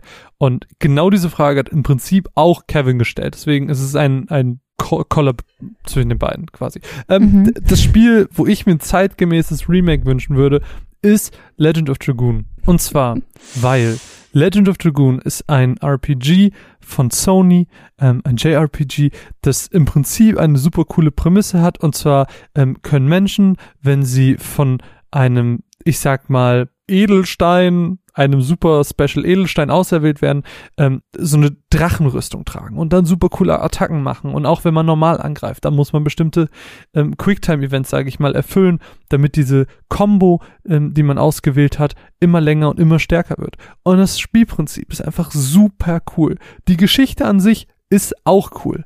Aber äh, zum einen ist es natürlich, dadurch, dass es ein PlayStation 1 Spiel ist, schon technisch ein bisschen veraltet. Und ähm, ja, heutzutage will nicht jeder ein PlayStation 1 Spiel, was er nicht mit Nostalgiebrille spielt, nochmal anfassen. Ähm, das andere ist aber auch einfach, dass die Dialoge sehr veraltet sind. Also wir haben das, glaube ich, in irgendeinem Podcast schon mal erzählt. Wir haben das ja schon mal angefangen zusammen, aber wir haben es nie zu Ende gebracht. Was unter anderem daran liegt, dass sie teilweise auch echt sexistisch und so in diesen Dialogen sind, wo man sich denkt, ah, dieses Spiel ist ungefähr zu Zeiten von Final Fantasy VII, glaube ich, rausgekommen. Das hat schon durchaus bessere Charaktere hervorgebracht. Ähm, Gerade Aerith ist da natürlich das beste Positivbeispiel. Legend of Dragoon hat da den weiblichen Charakter eher so in Richtung Damsel in Distress und ähm, wenn ich den weißen Spirit habe quasi, dann bin ich natürlich das hilflose Mädchen. Aber ähm, nichtsdestotrotz ist Legend of Dragoon irgendwo ein richtig gutes Spiel, wo ich mir ein schönes zeitgemäßes Remake von wünschen würde, wo die Dialoge angepasst sind, vielleicht die Char äh, Character Traits ein bisschen angepasst sind und ähm, ansonsten Kampfsystem etc. will ich einfach behalten. Das ist ein schönes Spiel. Bei Legend of Dragoon muss ich immer an Doppelhüb denken. Doppelhieb. Mega. Also wie kann man das nicht lieben? Also ja, tatsächlich, äh, wir haben ja mal ein paar Stunden Legend of Dragoon gespielt. Ich kann das ja gar nicht und ich kann mir halt auch, also ich finde halt die Story war relativ flach. Sorry, schlag mich nicht. Ähm, es war halt jetzt nichts unglaublich Spannendes, finde ich. Wir Es hatte halt schon nicht so coole weit into, Aspekte. ne? Ja, wir waren noch nicht so weit, das stimmt schon. Ähm, aber es war halt relativ flach und ich kann mir halt vorstellen, dass wenn man das vielleicht ein bisschen ausarbeitet, dass das ganz cool werden könnte. Hm. Von welchem Spiel ich mir ein zeitgemäßes Remake wünschen würde, das sind eigentlich zwei. Ich habe nämlich in die ähnliche Richtung gedacht wie du, nämlich habe ich an an mein PlayStation 1 Gem gedacht, nämlich Jade Cocoon. Oh, Ähm, Fände ich auch noch ziemlich geil. äh, hat ja auch Ghibli-Einflüsse und Ghibli-Spiele finden wir super. Aber Ist- nur Nino Kuni 1. Ist es nicht Äh. sogar so, dass da Ghibli-Leute mitgearbeitet haben? Ja, ja, genau. Also Teile des Studios haben eben auch in dem Design mitgearbeitet. Ähm, und ich weiß nicht, ich fand das einfach immer sehr cool als Kind, aber also ich hab's auch hier noch, ich könnte es noch mal anschmeißen, aber ich glaube, dass es nicht dasselbe sein wird. Hm. Ähm, deswegen könnte ich mir da so ein Remake gut vorstellen, weil es eigentlich von den gleichen Problemen, ähm, an den gleichen Problemen leidet wie Legend of Dragoon. Hm. Also ich finde, die Spiele sind total ähnlich. Ähm, deswegen kann man das, glaube ich, ganz gut vergleichen. Hm. Und ein anderes Spiel, von dem ich mir ein zeitgemäßes Remake wünschen würde, wäre Final Fantasy VIII. Weil Final Fantasy ungeliebte VIII wird Kind. einfach, ist einfach das ungeliebte Kind so. Das Spiel hat nicht einmal ein ordentliches Remaster bekommen. Es hat nicht einmal eine neue or ähm, orchestrierte Soundtrack-Version bekommen. Es ist einfach, es ist so schade, weil das Spiel ist so gut. Final Fantasy VIII ist wirklich gut. Und wenn man dieses Kack-Draw-System vielleicht auch nochmal ein bisschen anders macht und ähm, alles ein bisschen aufhübscht, dann kann das echt ein verdammt gutes Spiel werden. Das finde ich halt so schade. werden wir auf jeden Fall in Chronicles noch ein bisschen drüber reden. Wir sind ja auch jetzt ganz viel dabei und ähm, ich bin mir in, mein, in meine Notiz-App wieder fleißig Notizen am Tippen. Ich bin gespannt, ähm, wie es am Ende abschneiden wird.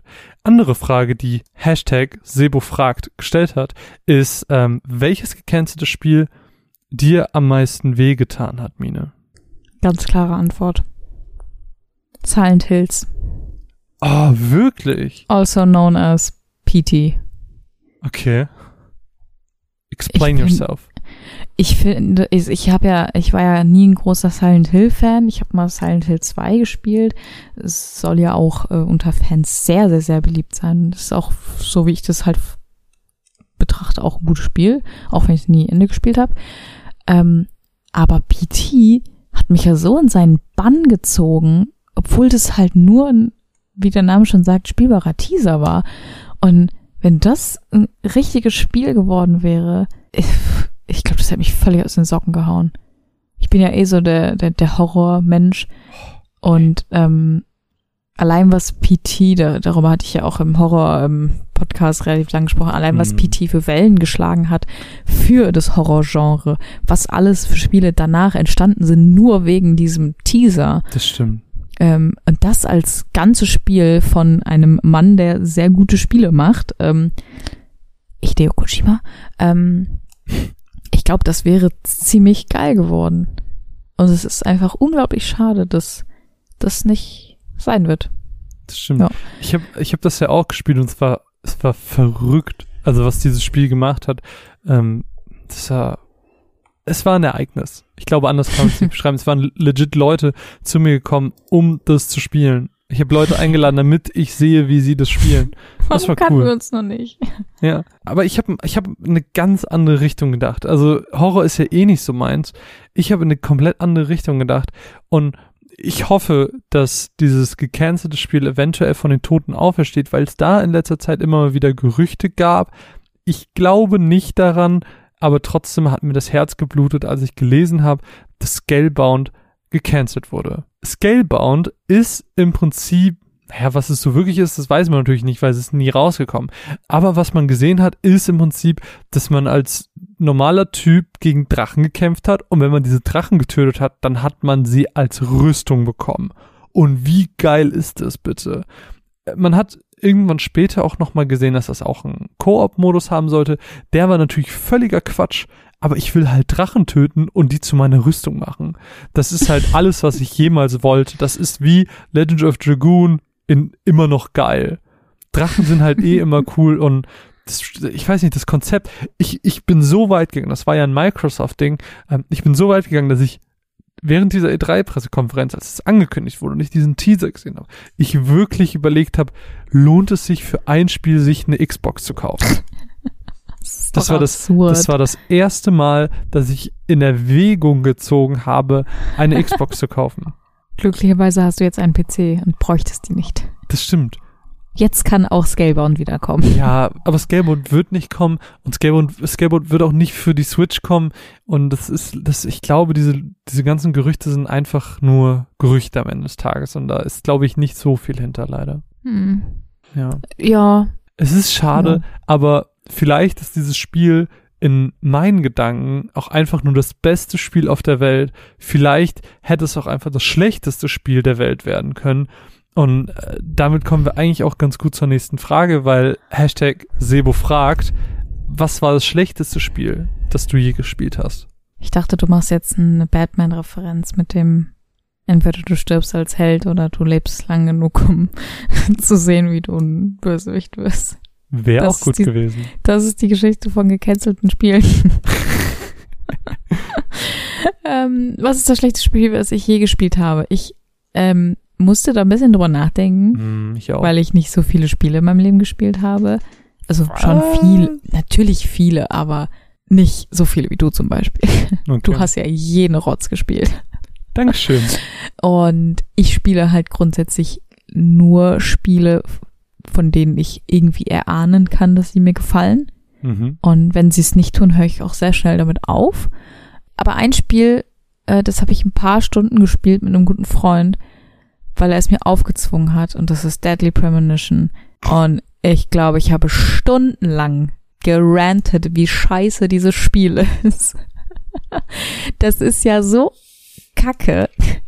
Kennst du das Spiel denn? Weißt Ich du, hab- was es ist? Ich habe den Namen schon mal gehört, aber ich habe kein Bild dazu im Kopf. Deadly Premonition ist ein äh, Survival-Horror-Game.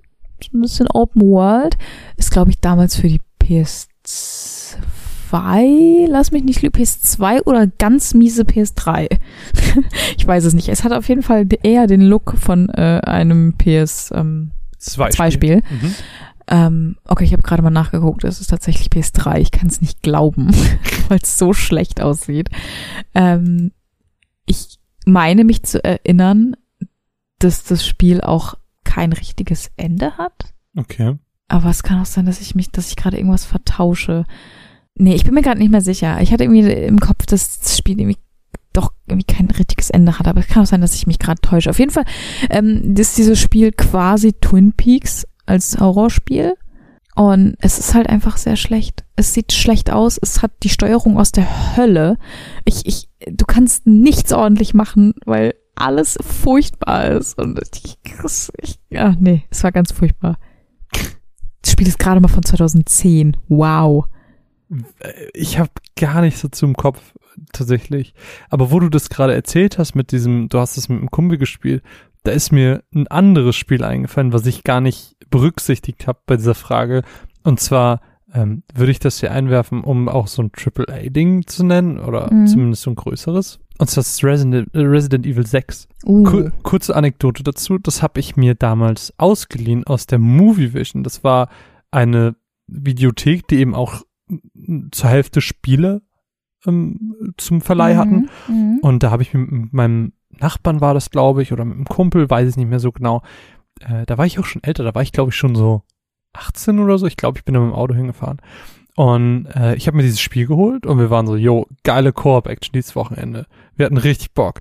Wir haben es eine Stunde gespielt waren so abgefuckt von diesem unfassbar schlechten Spiel, dass wir, das war auch das einzige Mal in der kompletten Historie, und ich habe mir extrem viele Spiele da geliehen, ähm, das war das einzige Mal, dass ich am selben Tag noch das Spiel äh, zurückgebracht habe und nur ein Euro bezahlen musste. Und allein diese eine Euro, den ich für dieses Spiel investiert habe, war zu viel.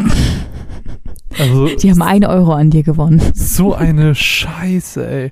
Aber das Spiel, was ich eigentlich mitgebracht habe, ist ein Spiel, was wahrscheinlich niemand kennt.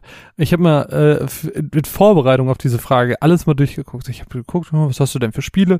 Ich habe auch mal Steam durchgeguckt und dann bin ich auf eine Perle gestoßen. Und zwar Son of Nor.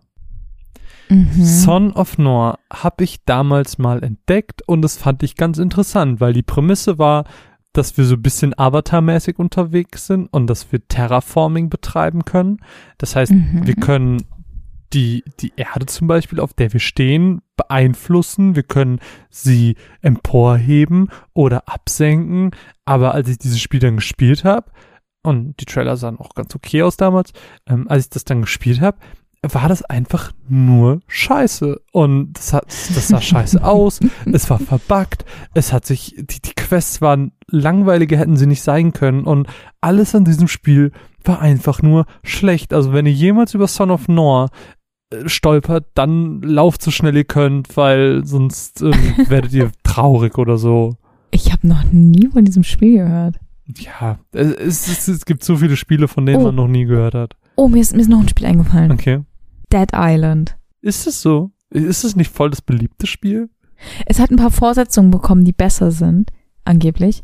Aber Dead okay. Island hatte damals vor ein paar Jahren einen richtig, richtig guten Ankündigungstrailer. Mhm. Das war, das habe ich dir, glaube ich, sogar schon mal gezeigt. Das war so eine Geschichte von einem, von einer Familie, die in Urlaub fliegt und dann mhm. spielt sich aber alles rückwärts ab und währenddessen hast du dann diese Zombie-Szenen, die sich dann doch vorwärts abspielen. Ja. Das war richtig geil. Das sah so richtig aus wie so ein künstlerisches Zombie-Spiel.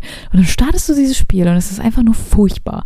Du bist auf irgendeiner komischen Urlaubsinsel, schlachtest die ganze Zeit irgendwelche Zombies ab und es war ganz, ganz furchtbar. Ich habe es ein paar Stunden gespielt und dann dachte ich mir, was ist das für ein Scheiß? das war so die Zeit, wo ich noch viel zu viel Zeit hatte, wo ich meine Zeit auch in schlechte Spiele investiert habe. Ja.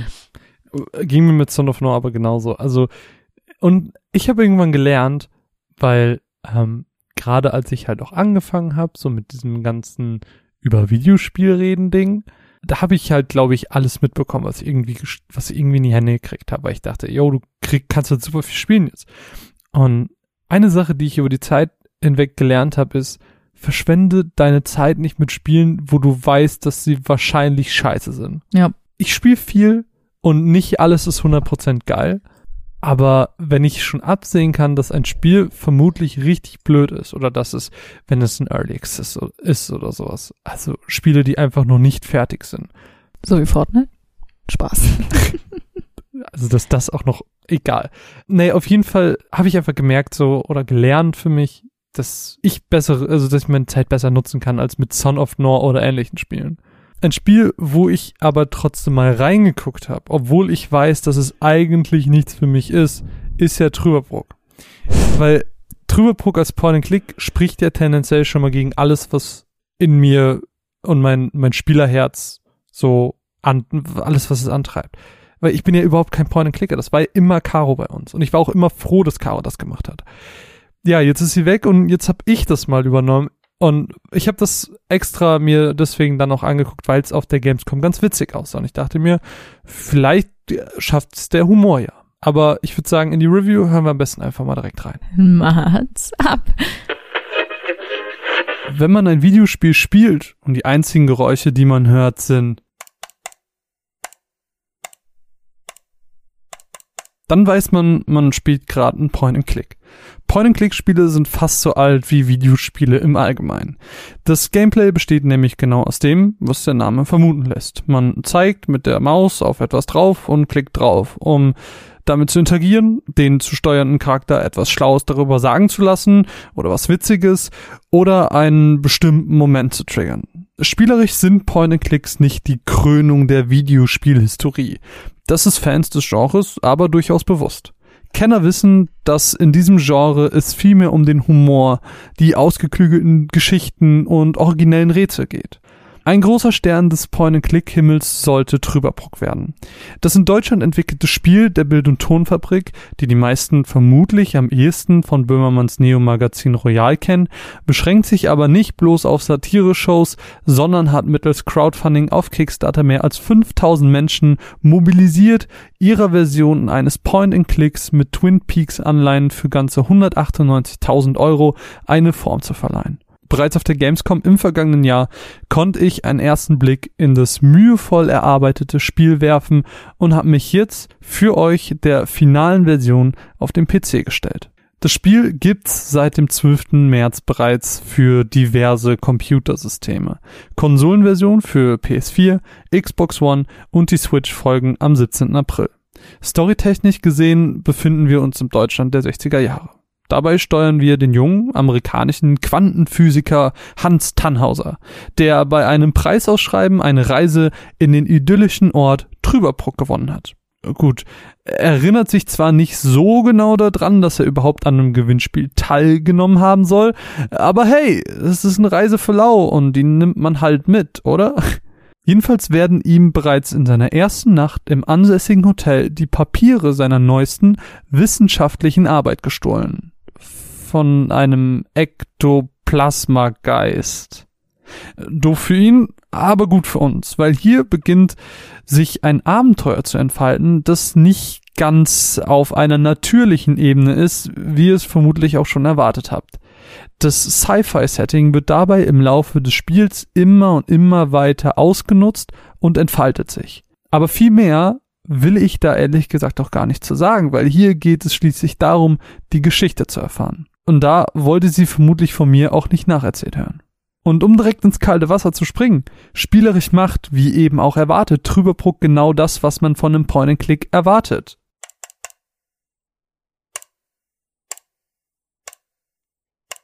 Das heißt aber nicht, dass es nicht auch begeistern kann. Zum einen wäre da der Humor. Zwar ist Trüberbruck kein Gag-Feuerwerk, hat aber den einen oder anderen Moment, wo man sich das Schmunzeln tatsächlich nicht verkneifen konnte. Can you please let me in? I'm totally not a vampire, I swear. Zwar habe ich mir nach der Gamescom-Demo äh, ein bisschen mehr erhofft, kann aber jetzt auch nicht wirklich sagen, dass ich enttäuscht wurde. Es hält sich so ein bisschen die Waage. Manche Dialoge im Spiel funktionieren sehr gut, andere hingegen sind einfach nur nichtig und skippbar. Eine Sache, die keinerlei negative Kritik verdient, ist aber die Optik. Denn für dieses Spiel wurden alle Szenerien extra modelliert, abgefilmt und ins Spiel gebracht. Das führt zum ganz charakteristischen plastischen Look und ermöglicht auch die schönen, sehr kurzen Kamerafahrten, während wir unseren Protagonisten Hans durch den Raum führen. Und außerdem hat man mit Nora Tschirner und Jan Böhmermann beispielsweise auch hochkarätige deutsche Besetzungen dabei, die zwar Englisch sprechen, aber das ganze Spiel ist auch zu 100% vertont und verleihen ihm auch ihren ganz eigenen Charme dadurch. Congratulations, my dear Mr. Tenhauser. You have passed the associative test with excellent results. I have no more doubts that you are a real human. A real hu. That's what this was all about? Und was man natürlich auch nicht weglassen kann, ist, dass für Mine als weiteren Pluspunkt man diese sehr wichtige Bindung, die Freundschaft zu süßen kleinen Birds erwähnen muss. I recently became acquainted with no less than a swarm of these impressive singing birds. Sometimes I wish I could be like them. Aber so schön sich das am Ende auch anhört, ist es am Ende leider nicht gewesen, denn neben all den guten und schönen Seiten hat Trüberbruck auch sehr wichtige Probleme. Da wäre zum einen die Länge. Die ersten drei Kapitel spielen sich so schnell, dass man fast glaubt, man rusht durchs Spiel. Das vierte Kapitel ist aber dann um einige Male länger als alle vorherigen. Aber gerade wenn man diese Länge genießen kann, ist es dann auch schon wieder vorbei. Und damit dann noch das gesamte Spiel. Das ist schade, besonders für die, die eben jetzt auch schon seit längerer Zeit darauf gewartet haben. Enttäuscht war ich aber vor allem von den Rätseln. Zwar hat Trüberbrück ein sehr zeitgemäßes System, bei dem man durch einen Druck auf die Leertaste sehen kann, mit welchen Objekten und Personen man im Raum interagieren kann. Dadurch sucht man auch keine YouTube-Videos mehr oder man verhindert nerviges Rumgeklicke. Allerdings führt das dann im Endeffekt einfach nur dazu, dass man schnell den nächsten Trigger sucht für die Rätsel. Und gerade die sind auch in den meisten Fällen nicht sonderlich gut gestalten. Leider wirkte das Rätseldesign in meinen Augen ein wenig zu überambitioniert. Damit meine ich aber nicht, dass es zu kompliziert und wirr ist, sondern vielmehr, dass die Schreiber eine gewisse Idee im Kopf hatten, vermute ich, die in der Umsetzung aber einfach nicht funktioniert hat und viel zu wahllos wirkte an vielen Stellen. Und ich muss sagen, an dieser Stelle ist dann mein kleiner Exkurs in die Welt der Point-and-Click-Adventure auch beendet.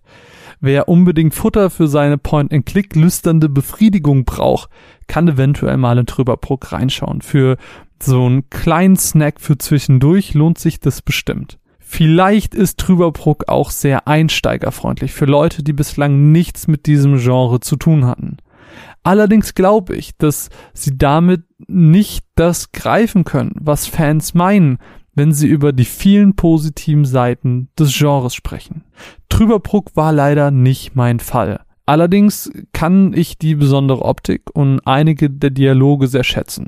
Also auf einer sehr technischen Ebene kann ich Trüberbruck appreciate. Und vielleicht reicht das ja. Vielleicht reicht einem dieses Twin Peaks-artige Setting auch aus, um einen kleinen Blick in das ruhige Vorörtchen in Deutschland zu werfen. Wir bedanken uns recht herzlich bei den Kollegen von Head Up Games, die uns den Code für diese Besprechung zur Verfügung gestellt haben. Das erste Mal, dass ich von Trubberbook gehört habe, war, glaube ich, im Zusammenhang mit dem Neo-Magazin. Echt? Ja, also es gab ja dieses Game Royale. Und, das, und das, das ist ja auch, also das Trubberbook ist ja auch von der Bild- und Tonfabrik. Genau. Und die machen ja quasi das Neo-Magazin Royal. Mhm. Ähm, das war quasi der Zusammenhang, ähm, wie ich auf das Spiel gestoßen bin vor paar Jahren. Äh, und deswegen fand ich es total interessant und cool. Mhm. Ähm, und habe auch irgendwie erwartet, dass das so ein bisschen diesen Jan Böhmermann-Humor hat. Auch Mhm. wenn es natürlich nicht von Jan Böhmermann ist, aber ich assoziiere das halt automatisch mit ihm. Mhm. Ähm, ich weiß jetzt natürlich nicht, wie es ist. Ich kenne nur deine Meinung dazu. Du als Nicht-Point-and-Click-Fan. Aber ich bin ehrlich gesagt weniger abgeneigt von dem Spiel als von anderen Point-and-Clicks. Ja, Ja, verständlich. das ist meine ist Meinung halt, dazu. Es ist halt technisch einfach was anderes, so. Und Ja. dafür kann man es auf jeden Fall appreciaten. Auf jeden Fall. Jetzt haben wir in diesem ganzen Podcast leider noch nicht über Final Fantasy geredet, Mine. Können wir das ändern? Ich kurz. Final Fantasy stimmt. 8. Stimmt. Können wir das trotzdem ändern? Können wir mehr über Final Aber Fantasy natürlich. Ich würde gerne auf eine Frage eingehen. Äh, Und zwar hat äh, Grimm uns diese Frage auf Twitter gestellt. Ähm, reden? At und hat gef- XD, glaube ich. ich glaube auch. Ich habe es gerade nicht vor mir. und zwar fragt er, wie stellt ihr euch den nächsten Final Fantasy Hauptteil vor und was wären eure Befürchtungen und Wünsche dazu? Sehr schwierige Frage. Sehr, sehr schwierige Frage. Willst du den Anfang machen?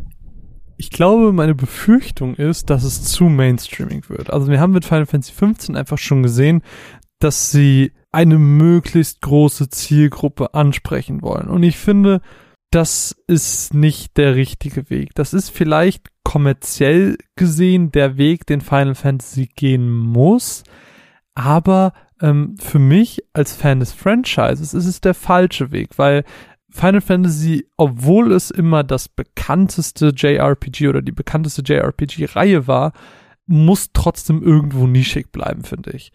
Und ähm, wenn es diese Merkmale verliert, dann was unterscheidet es von irgendeinem anderen Action-Adventure so?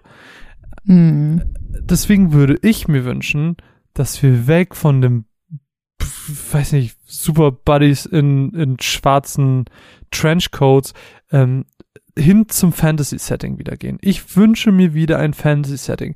Ganz explizit, als wir angefangen haben mit Chronicles, da gab es ja in diesen, wir haben ja immer die, diese Remakes gespielt für PSP und Co. Und äh, da gab es am Anfang immer so einen geilen Random-Movie. Und ich erinnere mich, ich weiß nicht mehr, bei welchem es war. Es war irgendwas im, in der Range von Final Fantasy 1 bis 3. Gab es so ein, gab es so ein Movie, wo ganz klassischer Zauberer, Monk und sonst was auf so einem auf so einem Berg gelaufen sind und wie sie gegen Monster gekämpft haben. Und das sah so cool aus. Ich will dieses Spiel. Ich will mhm. ein Spiel, das ähm, diese klassischen Fantasy oder noch besser gesagt die klassischen Final Fantasy Tropes hat und trotzdem aber die moderne Technik einfach mitbringt. Es darf ja gerne bei dem Kampfsystem, was Final Fantasy 15 hatte, um vielleicht auch der größeren Masse zu gefallen, bleiben ich weiß, dass der rundenbasiert, dass das rundenbasierte Kampfsystem nicht mehr aktuell ist. Und ich finde es, glaube ich, auch geil, wenn, wenn ich jetzt so ein Schwarzmagier wäre. Und ich würde auf einmal Feuger zaubern. Dann fände ich das ja auch geil, wenn ich dann da rumhüpfe und dann kommt ein riesiger Feuerball. Das ist natürlich imposanter, als wenn das in einem, in einem rundenbasierten Kampfsystem passiert. Deswegen, mein größter Wunsch ist einfach so dieses Fantasy-Setting, dass wir dahin zurückkehren, dass wir uns quasi auf die Wurzeln bekennen und ähm, nicht noch weiter den Weg gehen, den 15 versucht hat zu gehen. Mhm. Ich kann mich dir eigentlich ehrlich gesagt nur anschließen. Ich, also meine Befürchtungen sind zum einen auch, dass es eben zu mainstreamig wird, dass es dass diese ganzen Final Fantasy Aspekte, die es ja durchaus hat, wie Chocobos oder irgendwelche Soundtracks oder Beschwörung, die sich aber wie in 15 zum Beispiel wie Fremdkörper anfühlen. Also nicht nur weil du XYZ abgefrühstückt hast, heißt es nicht, dass du ein Gefühl von Final Fantasy hast. Weißt du, was ich meine? Mhm. Ähm, ich möchte halt dieses Final Fantasy Gefühl zurückhaben. Und das habe ich einfach ja. das letzte Mal bei 13.2 ein bisschen gehabt, aber auch nur ein bisschen. Ähm, und meine Befürchtungen sind halt auch, dass das Spiel oder dass der nächste Hauptteil wieder durch die Entwicklungshölle geht, hm. wie das bei 15 der Fall war, wie das leider auch bei Kingdom Hearts 3 der Fall war, ähm, dass wieder Sachen gecuttet werden, dass Dinge einfach zu knapp kommen und dass Sachen in DLCs ausgelagert werden. Das finde ich einfach scheiße. Das macht mir einfach meine Spielerfahrung kaputt und aber ich, ich finde das einfach super ich, ich glaube, dass Story-DLCs bei Final Fantasy nicht funktionieren, haben sie jetzt verstanden, eben weil sie diesen ganzen, diese ganze Second Season ähm, jetzt im Prinzip gecancelt haben und nur Episode Arden kam. Also, das stimmt schon. Ich glaube, sie, Aber, ich glaube, aus den Fehlern werden sie lernen. Wobei ich habe halt auch die Hoffnung, dass das wirklich nur so ein, wir müssen dieses Spiel dieses Jahr rausbringen. Und deswegen müsst ihr das, alles, was ihr jetzt noch machen wollt, müsst ihr in DLCs rausbringen. Ich kann mir vorstellen, dass es das der Grund war. Aber ähm, das ist halt das sind zwar meine Befürchtungen und ähm, Wünsche. Ich kann mich dir nur anschließen. Ich würde gerne zurück zum Fantasy. Ja, 7, 8 war auch nicht Fantasy und waren trotzdem unglaublich gute Spiele. 7 als mein Lieblingsteil. Aber ich hätte einfach gerne mal wieder ein bisschen Kristalle hm. und ein Königreich ja. und eine Prinzessin. Keine Ahnung, irgendwie jetzt, wo wir auch wirklich die Historie von Final Fantasy kennengelernt haben, merke ich einfach, dass das wirklich einfach daherkommt. Ja. Und ich glaube, der Reihe wird es wirklich gut tun, zumindest einmal wieder dahin zurückzugehen. Ja. Und dem Ganzen einfach einen modernen Twist zu geben, wie du schon gesagt hast, Kampfsystem, keine Ahnung, vielleicht die Story einfach ein bisschen interessanter machen, als das früher war.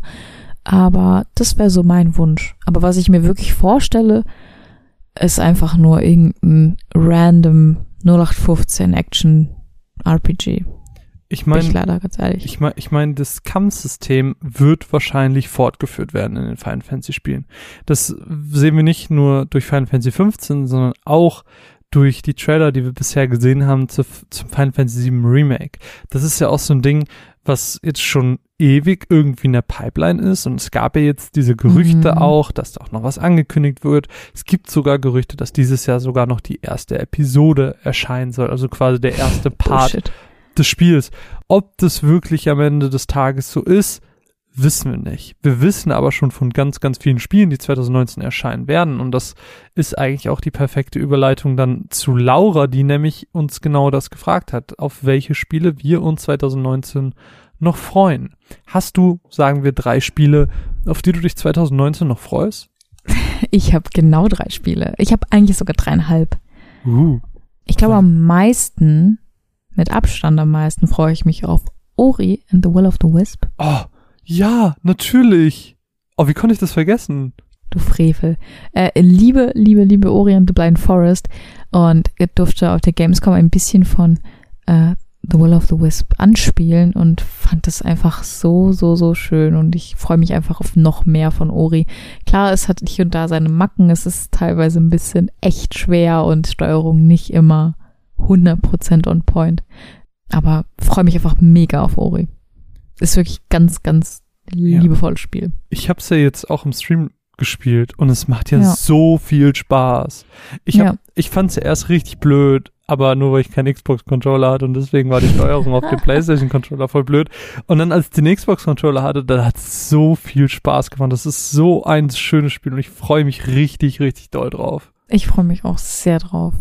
Ich habe ja auch auf der Gamescom ein Spiel gesehen, wo ich mich drauf freue, wo ich aber noch nicht so wirklich weiß, wie doll. Ich bin einfach nur so gespannt. Und zwar geht es um Remedys neuestes Spiel Control. Ich habe mir da die Präsentation angeschaut auf der Gamescom und das ist ja so, das ist ja auch so wieder so Mindgame-mäßig. Und ich finde das Prinzip ja auch ganz geil, dass sie da, also die Protagonistin wird ja im Prinzip Chefin dieses Instituts, bekommt dadurch auch so eine, so eine sich morphende Waffe und hat so kinetische Fähigkeiten und das finde ich halt gameplay-technisch einfach super interessant und super spaßig, glaube ich. Und äh, deswegen freue ich mich, glaube ich, einfach darauf. Und das, wie Räume funktionieren, ist halt in diesem Spiel auch ganz merkwürdig.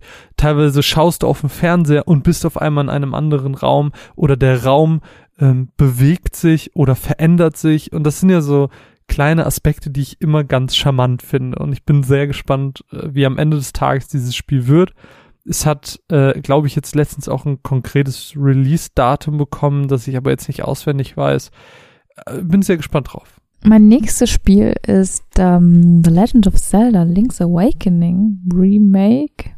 Oh, das kleine Süße, was sie bei der äh, mhm. Nintendo Direct letztens hatten. Äh, kürzlich erst angekündigt. Ähm, ich habe Link's Awakening nie gespielt, habe auch nicht so viel Interesse daran, das Original zu spielen, weil es einfach ein Gameboy-Titel ist und ich, hm. ich glaube, das, das packe ich nicht mehr. ähm, ich glaube, das ist dann doch ein bisschen zu lange her für mich. Und ähm, ich habe ja die, ich habe ja Link Between Worlds geliebt. Das war ja hm. für ein 3DS. Ähm, und das habe ich ja so geliebt. Und Link's Awakening hat mich total daran erinnert. Und ich freue mich einfach drauf. Ich freue mich einfach nochmal ein, in Anführungsstrichen neues Zelda, also für mich neu zu erleben und ähm, ja. Ich glaube, ich werde da mal reingucken, wenn du das spielst. Ich weiß nicht. Also du weißt ja, Mine. Ja. Du weißt ja, dass ich Zelda eigentlich nicht mag. Ja.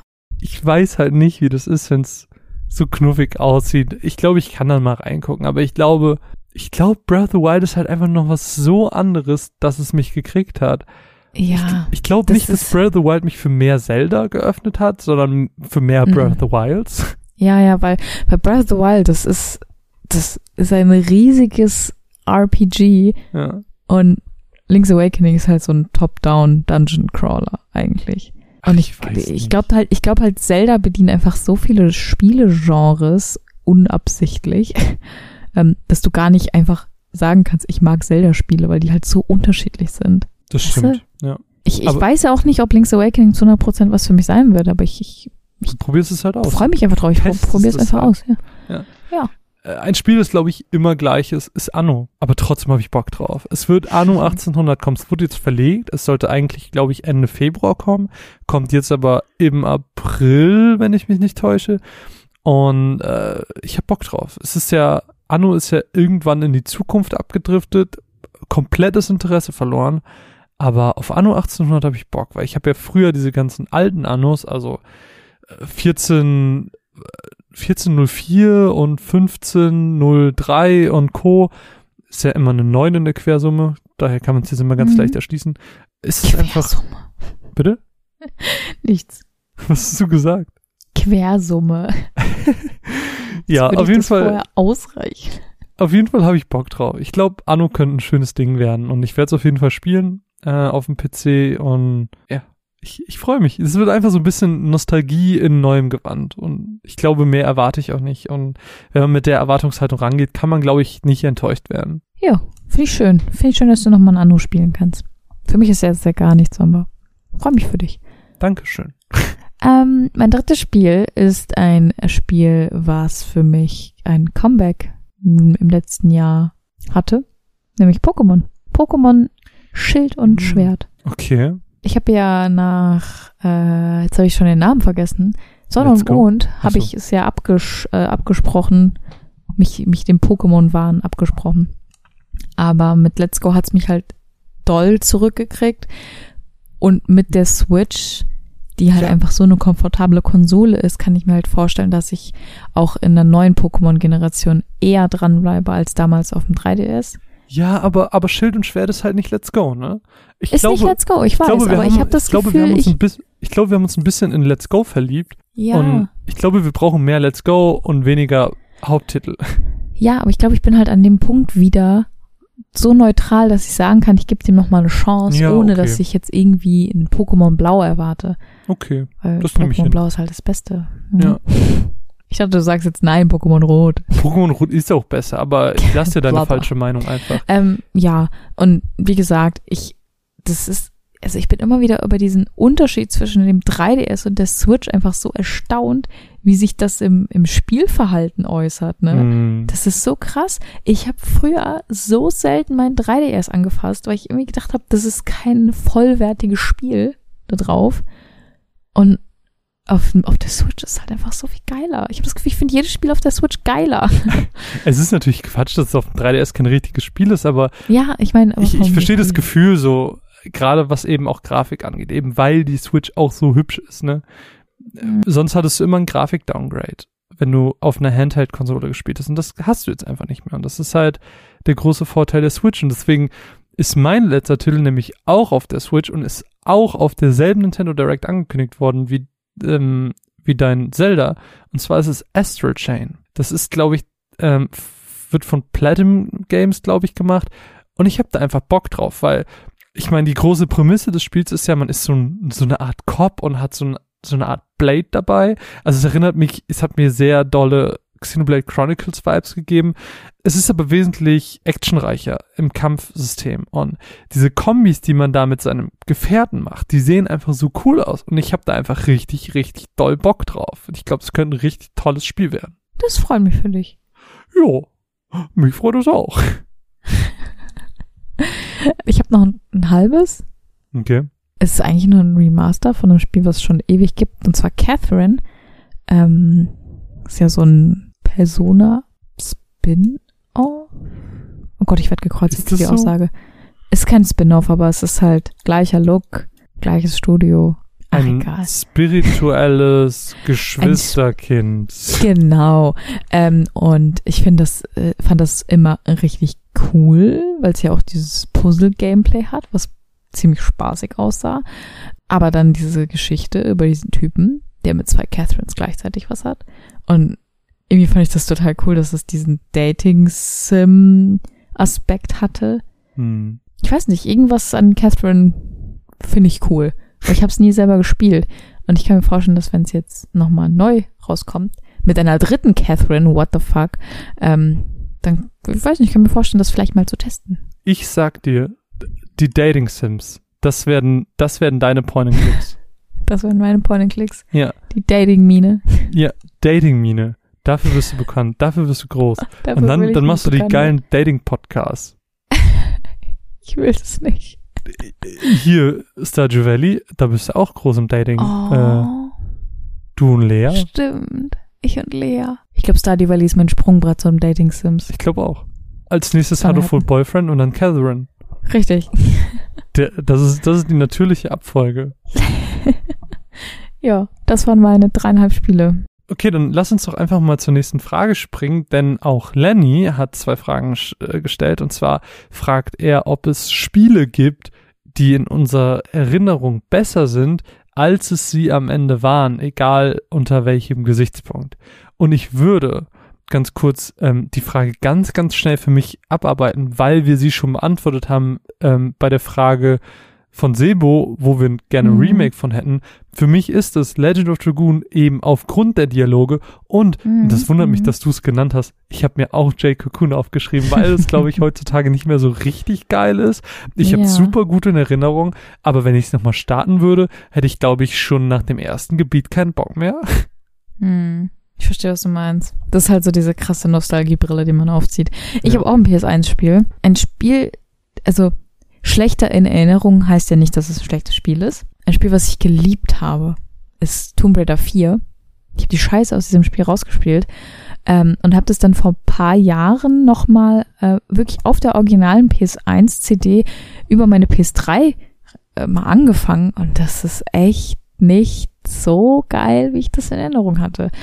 Die Steuerung ist dafür, dass es so, ein Spiel ist, wo man eben präzise sein muss mit Springen und Mhm. Festhalten und Stamina und bla bla bla, ist die halt echt grottig schlecht. Ähm, die, ich, ich will mich wirklich nicht bei einem PS1-Spiel über die Grafik beschweren, aber in meine Erinnerung. Kackspiel. Ne, in, ne, ich finde das total spannend, wie in meinen Erinnerungen alles gestochen scharf aussieht. Scheinbar hat meine Fantasie einfach alles drumrum gebaut. und dann macht man so dieses Spiel an und es ist so, wow.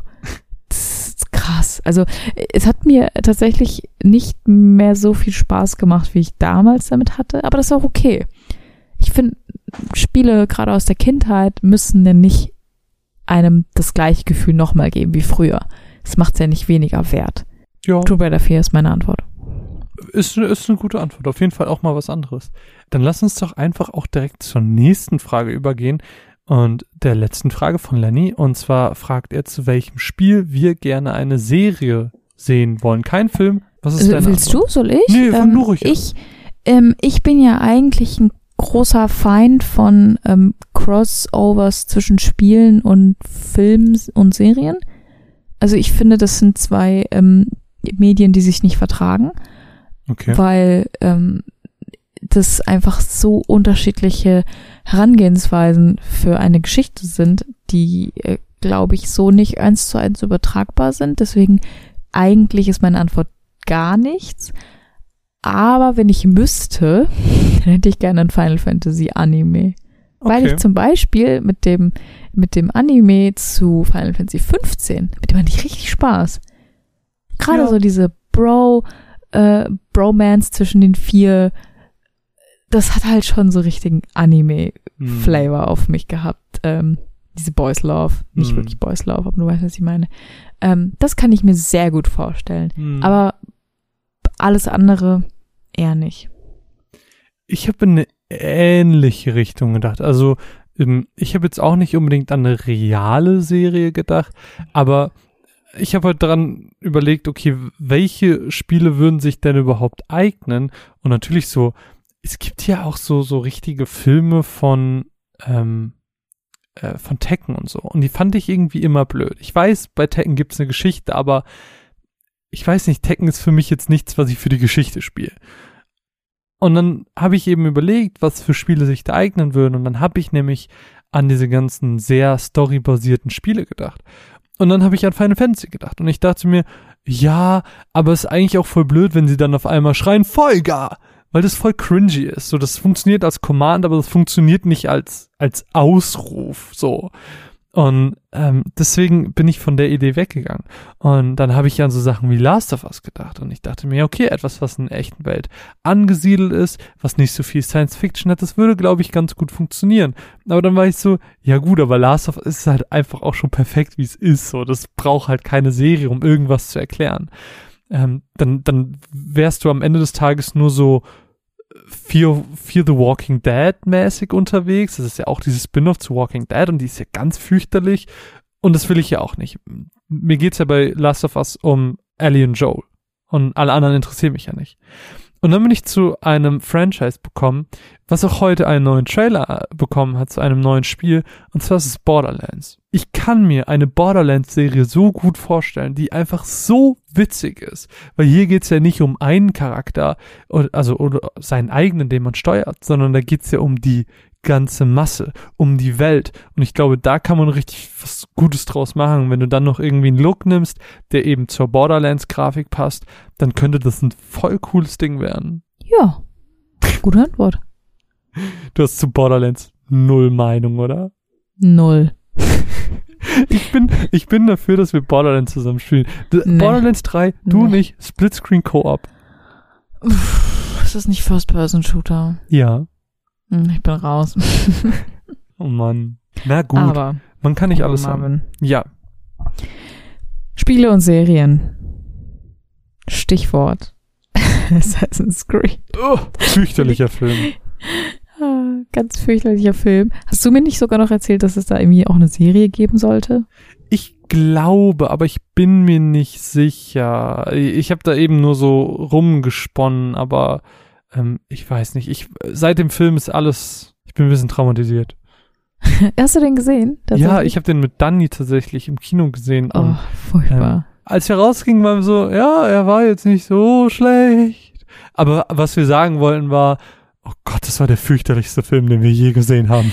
Ich glaube, das gleiche Gefühl hatte ich nach dem ähm, Avatar-Film. Also nicht der mit dem blauen Menschen, sondern nein, nein, der, ja, Avatar. der schlechte Avatar, ja. Aber um kurz bei Assassin's Creed zu bleiben, ich glaube, wir haben da noch äh, eine Matz zu hören von einer ganz besonderen Lady. ja, die letzte Matz von Caro. Caros letzte Matz. Ähm, Episode 2 und 3 vom, vom ersten Story-Geschichten-DLC quasi. Es ist ja in Episoden aufgeteilt und ganz weird. Äh, da hat sie Episode 2 und 3 von gespielt und davon möchte sie euch jetzt erzählen. Und deswegen sagen wir Matz ab. Nachdem Episode 1 des DLCs ganz okay war, mehr aber auch nicht, waren die Ansprüche an Episode 2 höher. Ubisoft musste sich steigern, doch das taten sie nicht. Dieses Ergebnis nehme ich euch einfach mal vorweg. Episode 2 und 3 machen genau das gleiche Fass auf wie Episode 1. Wir müssen böse, böse Kultisten jagen, diese mischen Griechenland auf und ja, wir müssen sie halt töten. Also genau der gleiche Kram wie im Hauptspiel, da hat sich nicht wirklich was geändert, aber das war ja relativ klar. Mit Persern bringen sie wenigstens eine frische Idee ins Spiel. Am Ende sind es jedoch nur die belanglosen 0815 Gegner, die überhaupt gar keine Geschichte erzählen. Also nichts Neues.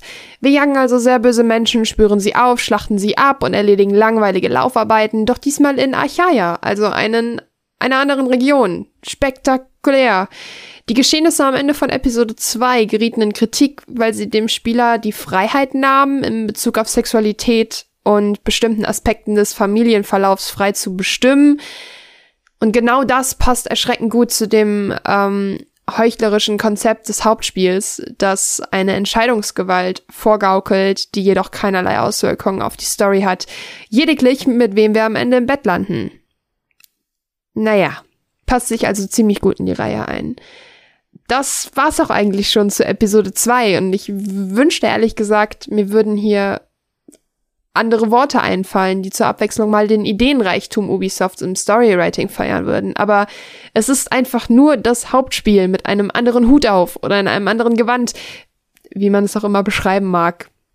Das Spiel schickt mich über lange Strecken hinweg, um Person X zu finden, die mir etwas zu Kultist B sagt, über den ich noch mehr Infos im Lager Z finde, das am anderen Ende der Map ist, damit ich auch möglichst viel Zeit mit Reisen verbringe. Doch zu dem Problem komme ich später noch einmal.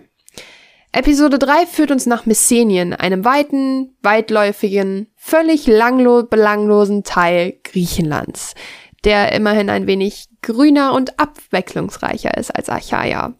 Recht früh in der dritten Episode werden wir mit einem alten bekannten Gameplay über Element überrascht.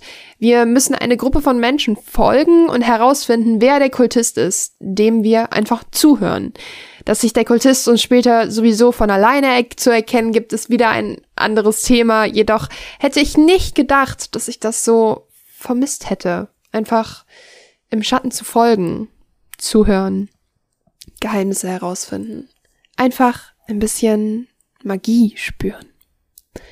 Storymäßig lässt sich spoilerfrei recht wenig sagen, da die Handlungsmotivation ausschließlich auf einem Ereignis von Episode 2 bzw. Anfang von Episode 3 basiert, das ein krasser Spoiler wäre. Deshalb gehe ich gar nicht erst auf die Details ein. Wir sind jedoch immer noch hinter dem Anführer des Ordens der Ältesten hinterher.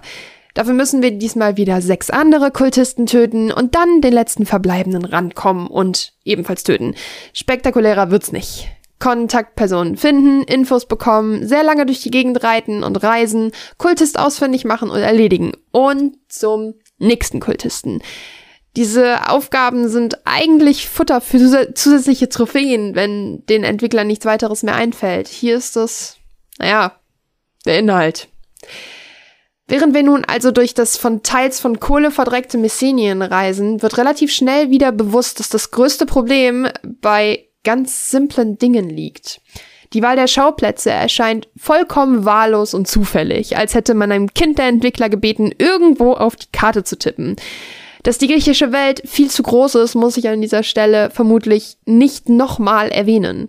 Dadurch werden fast alle Gebiete austauschbar. Weil sich jedoch die Zeit genommen hat, das Spiel vielleicht auf Platin zu pushen und sich genauer in der Welt umzusehen, wird festgestellt haben, dass diese Welt einige schöne Plätzchen birgt, die nicht nur schick auf Screenshots wirken, sondern ein eigenes Gefühl vermitteln. Seien es die wunderschönen Städte und die Natur um Korinth oder die Silberinseln, die mich zum Verweilen eingeladen haben, mit ihren kleinen Wasserstraßen und Kanälen, besonders Mykonos hat es mir angetan. Kristallblaues Wasser, auf dessen Grund man schauen kann, weiße Häuser direkt neben einem grellweißen Strand und wunderschönen Blumen, Pflanzen und Wiesen. Kleine Gebetsteiche und Häuschen. Und was wird der Schauplatz für die DLCs? Makedonien, also Wald, bisschen grün und orange, Achaia, bergig und Messenien, Wald und bergig. Es ist eine riesige Menge verschenktes Potenzial. Doch auch hier ist es relativ einfach zu verstehen, warum sie sich für diese Gebiete entschieden haben. Alle drei Gebiete gehören zu den größten des Spiels. Nirgends sonst könnte man den Spieler so schön rumschicken und damit kostbare Zeit strecken, um nachher zu sagen, der DLC dauert fünf Stunden, in Klammern drei Stunden rumreiten. Klammer zu. Und das macht mich nicht nur traurig, sondern irgendwo auch sauer. Denn ich fühle mich nicht wie eine Spielerin behandelt, ich fühle mich fast schon betrogen. Ich spüre das, das wird den Fans schon reißen in jeder einzelnen Quest. Gerade als großer Fan des Franchises verletzt mich das irgendwie auf einer speziellen Ebene. Die Story schafft aber tatsächlich einen kleinen Hui Moment und der hat mich ein wenig zum Fragen angeregt, denn im Laufe des Spiels treffen wir auf den Kultisten Gergis, die kleine Geschichte um ihn und den Ablauf der Quest, zeigen mir, was möglich ist, was möglich wäre. Denn Gerges stellt spannende Fragen. Unter anderem, hast du dich mal selbst betrachtet?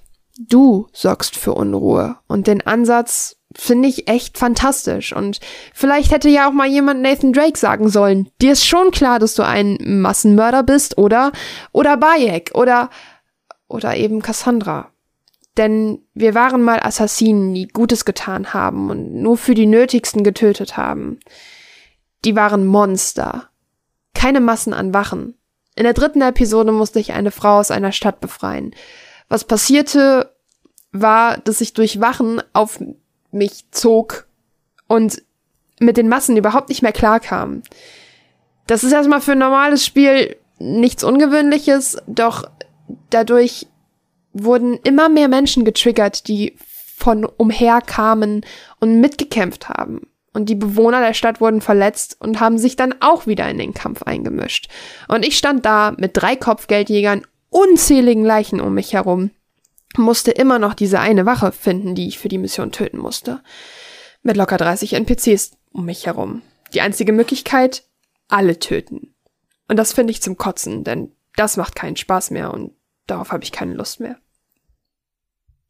Es gibt einen kleinen Moment, der mich viel dazu gebracht hat, über das Spiel nachzudenken. Also sozusagen der zweite Moment neben dem um Gergis.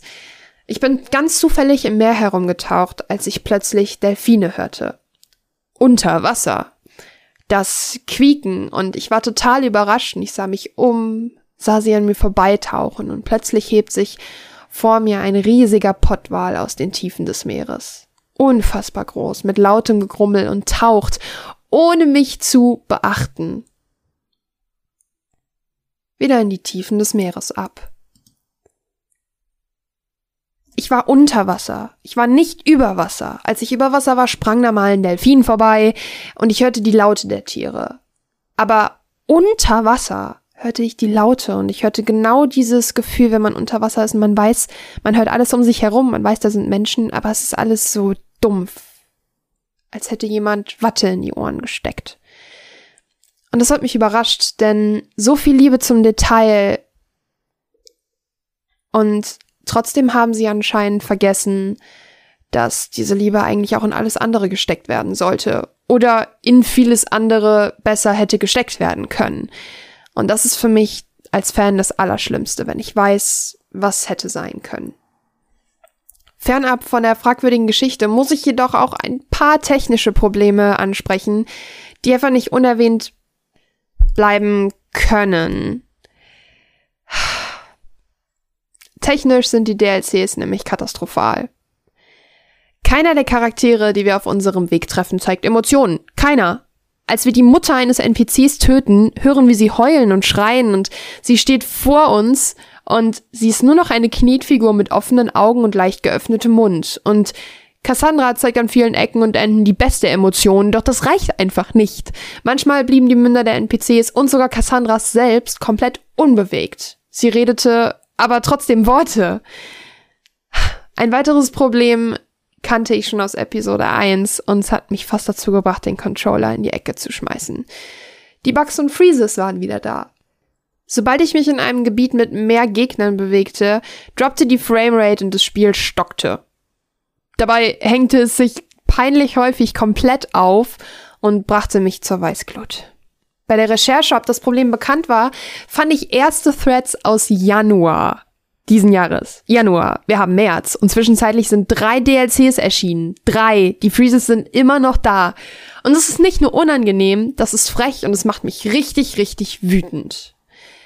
Es schmerzt mir wirklich im Herzen, dass ich hier nichts Gutes schreiben kann da mir Assassin's Creed Odyssey eigentlich wirklich Spaß gemacht hat. Es hatte seine Schwächen, aber auch Stärken, doch die Schwächen wurden nicht ausgebessert in den DLCs. Die Kinderkrankheiten wurden einheitlich übernommen und das Spiel verlor sich komplett in Belanglosigkeit. An dieser Stelle schließe ich aber meinen Frieden mit Assassin's Creed Odyssey und kann nur noch Wünsche äußern. Für das nächste Assassin's Creed wünsche ich mir eine kleinere Welt. Eine viel kleinere Welt. Unity und Syndicate hatten eine gute Größe. Selbst Revelations hat mir schon gereicht. Denn wenn die Welt nicht riesig ist, muss man sich ein bisschen auf die Geschichte konzentrieren, die diese Welt erzählt. Ich wünsche mir mehr Fokus auf die Geschichte, den Charakteren, weniger hübsche Landschaften, mehr hübsche und sich organisch bewegende Gesichter. Ich wünsche mir mehr über Assassinen zu erfahren und weniger über die Ägypter, die Griechen oder die Perser. Ich möchte die Magie zurück. Die Magie von Assassin's Creed 2, Brotherhood und Revelations. Ich möchte viel weniger, als Ubisoft mir gerade gibt. Ich möchte weniger, aber ich möchte, dass es besser ist. Und eigentlich,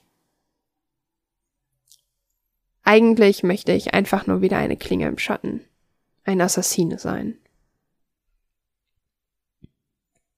Zu dem Zeitpunkt, als ich diesen Text geschrieben habe, hatte ich den DLC noch nicht ganz durch und mir fehlten noch zwei Missionen. Die habe ich nun gemacht und ich wurde nicht überrascht.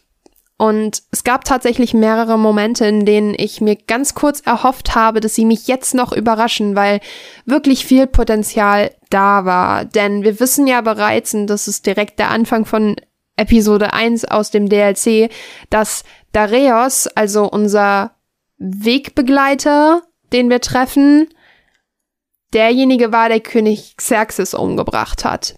Ich habe das Ganze einfach mal so ein bisschen hingescribbelt und auseinandergezogen und zusammengefasst, wie das überhaupt alles hinpasst. Und die Geschichte haben sie sehr elegant übernommen und auch zum Teil sehr, ja, geschichtlich korrekt gelassen. Und dann kommt das Ende von Episode 3 und ich denke mir, ihr hattet so viel Potenzial, so, so viel Potenzial und ihr habt nichts davon genutzt. Und das hat mich wirklich enttäuscht.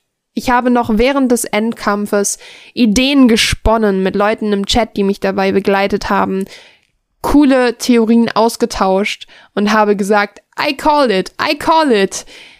Ja, ich gar nichts gecallt. Anscheinend habe ich innerhalb von fünf Minuten Endbosskampf besseren Storyplot erhofft, als Ubisoft ihn geschrieben hat.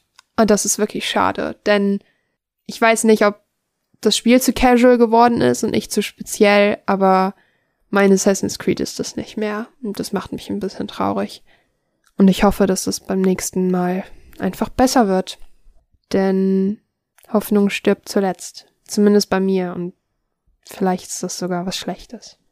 Danke an Ubisoft für das Review-Material. Bisschen was Besseres erzählen, wenn ich dann nochmal hier Gast sein darf. Assassin's Creed haben wir im Prinzip eben schon mal angedeutet, ähm, als wir über Open Worlds geredet haben. Es ist mir zu groß, es ist mir zu lang und dieser Approach, den sie jetzt haben, eben mit dieser offenen Welt und so, das ist einfach, ich habe da keine Zeit für. Es tut mir leid. Ich hab, ich bin aus Assassin's Creed raus. Ich habe es jetzt akzeptiert. Ich habe das, ähm, den Vorgänger zu Odyssey noch mal kurz gespielt. Den habe ich ja so zur Hälfte ungefähr gespielt. Und ich habe einfach gemerkt, das ist nicht mehr meins und ich bin da raus. Sorry. Assassin's Creed ist für mich tot seit drei. Drei. drei Gut, wobei dass drei, jetzt das drei mich schon, zu drei kommt. drei hat mich schon heftig enttäuscht. Ja, perfekt. Drei hat mich, also äh, es hat mich enttäuscht, weil ich so hohe Erwartungen hatte, weil ich gerade aus Assassin's Creed äh, Revelations Natürlich. rauskam und ich war verliebt in diese Spielereihe Ja. und dann ging alles bergab und jetzt ist die Reihe für mich tot, aber ist okay. Man, Ja. man kann auch Lebensabschnittsvideospiele haben. Das ist einfach, man muss es auch ziehen lassen. Man muss seinen Genau. Gefühlen einfach, einfach den Raum geben und da muss man sie zulassen und dann ist wieder alles gut. Das ist wie in einer guten Beziehung. Ja, Also oder mit einer schlechten. ja. mal so, mal so. ähm, man muss sich einfach manchmal existenzi existenzielle Fragen stellen und der gute Julian oder Jolian, wie er auch gerne genannt wird, hat da eine ganz, ganz gute gestellt, ähm, weil sie ist sehr persönlich auf uns und ich finde sie fast schon beleidigend. Aber würdest du lieber, Mine, ein Jahr lang auf einem Piratenschiff leben, was wir ja hassen, oder zehn Jahre lang kein Final Fantasy Teil spielen? Ich liebe ja Final Fantasy. Ich liebe es, wirklich. Ja. Es ist schon fast Teil meiner Persönlichkeit. Ist Aber- nicht nur fast, aber ja. Ich hasse Piraten. Ich werde sehr schnell seekrank. Ich erinnere mich an die äh, mehrstündige Fähre von Frankreich nach England, in der ich stundenlang seekrank war. Das hat mich traumatisiert fürs Leben. Seitdem sind äh, Seefahrten für mich gestorben. Und Piraten sind halt Kriminelle. Die töten halt auch gerne mal. Deswegen, ich werde einfach zehn Jahre lang die Erinnerungen, die ich mit Final Fantasy habe, in Ehren halten und äh, sie danach alle nochmal spielen. Ich sage so, yo ho, yo ho, wenn der Haken kommt, bin ich anders. Bin ich wow. anderswo. Äh, Ich nehme die Piraten. Was? Ich nehme die Piraten. Ich kann, ich kann nicht zehn Jahre lang ohne Final Fantasy leben. Da bin ich ganz ehrlich, da, da bin ich halt der, der Typ, der die Kajüten putzt, trainiere ganz heimlich mit meinem Säbel, dass wenn wir, äh, wenn irgendwelche anderen Piraten kommen und uns meutern wollen oder es irgendwelche Aufstände gibt, dann habe ich den Säbel ready. Dann zack, zack, gebe ich den einfach. Wenn die hier in meine Kajüte kommen, die ich gerade geputzt habe, dann gebe ich den. Aber ansonsten äh, lebe ich halt mein Piratenlife. Mir wird auch schlecht. Oh Gott, ging es mir schlecht. Ich weiß noch, äh, einmal Klassenfahrt, da musste ich auf dem Boot schlafen, da habe ich mich gezwungen einzuschlafen, damit ich nicht kotze. Aber egal. Ich, Ja, ich nehme das ging's lieber ähnlich. ein Jahr kein Final Fantasy oder ein Jahr auf dem Piratenschiff Final Fantasy. Aber zehn Jahre, das geht nicht. Das tut mir leid. Nee. Nee, das kann ich nicht mehr machen. JRPGs sind ja, und das hat man, glaube ich, schon das ein oder andere Mal gemerkt, unser kleines Steckenpferd. Es gibt aber natürlich auch ganz, ganz viele andere Genres. Du magst ja zum Beispiel noch Fighting Games sehr gerne. Ich mag Action-Adventure super gerne. Aber Ich mag Horror-Games. du magst, Horror, magst Horror-Games. Aber was sind denn Genres, auf was ist ein Genre ähm, im Spielerahmen, das dir gar nicht zusagt? Ähm, das sind einige. Nenn eins. Ich, ich nenne zwei. Ähm, Okay. Zum einen habe ich gar nicht so viel zu sagen. Ich mag keine First-Person-Shooter. Ich komme mit der mit dem Point of View nicht klar. Mir wird relativ schnell schlecht davon. Lustigerweise. Das Einzige, wo es jetzt äh, einigermaßen gut ging, war Overwatch. Ja. Ähm, Kauf dir mal Overwatch. ja, mal gucken. Ähm, aber eigentlich First-Person-Shooter, nee, gefällt mir einfach nicht. Ist einfach nicht mein Steckenpferd. Und ein Genre, wo ich gerne reingekommen wäre, aber äh, wo ich gemerkt habe, leider, leider klappt es nicht, ist, ähm, sind MMOs. Ich mag keine MMOs. Ich finde, äh, bei MMOs ist das große Problem, was ich habe, diese Ziellosigkeit. Auch wenn du natürlich immer ein Ziel hast. Und du kannst ja auch eine Story durchspielen und du kannst einer Gilde beitreten und ihr könnt zusammen raiden gehen. Aber irgendwie ist es für mich so, ich habe das Gefühl, wenn ein Spiel kein Ende hat, dann ich habe so ein Gefühl der, des, des Verlorenseins irgendwie. Keine Ahnung. Wow, Irgendwie- das klingt ja so nihilistisch fast schon.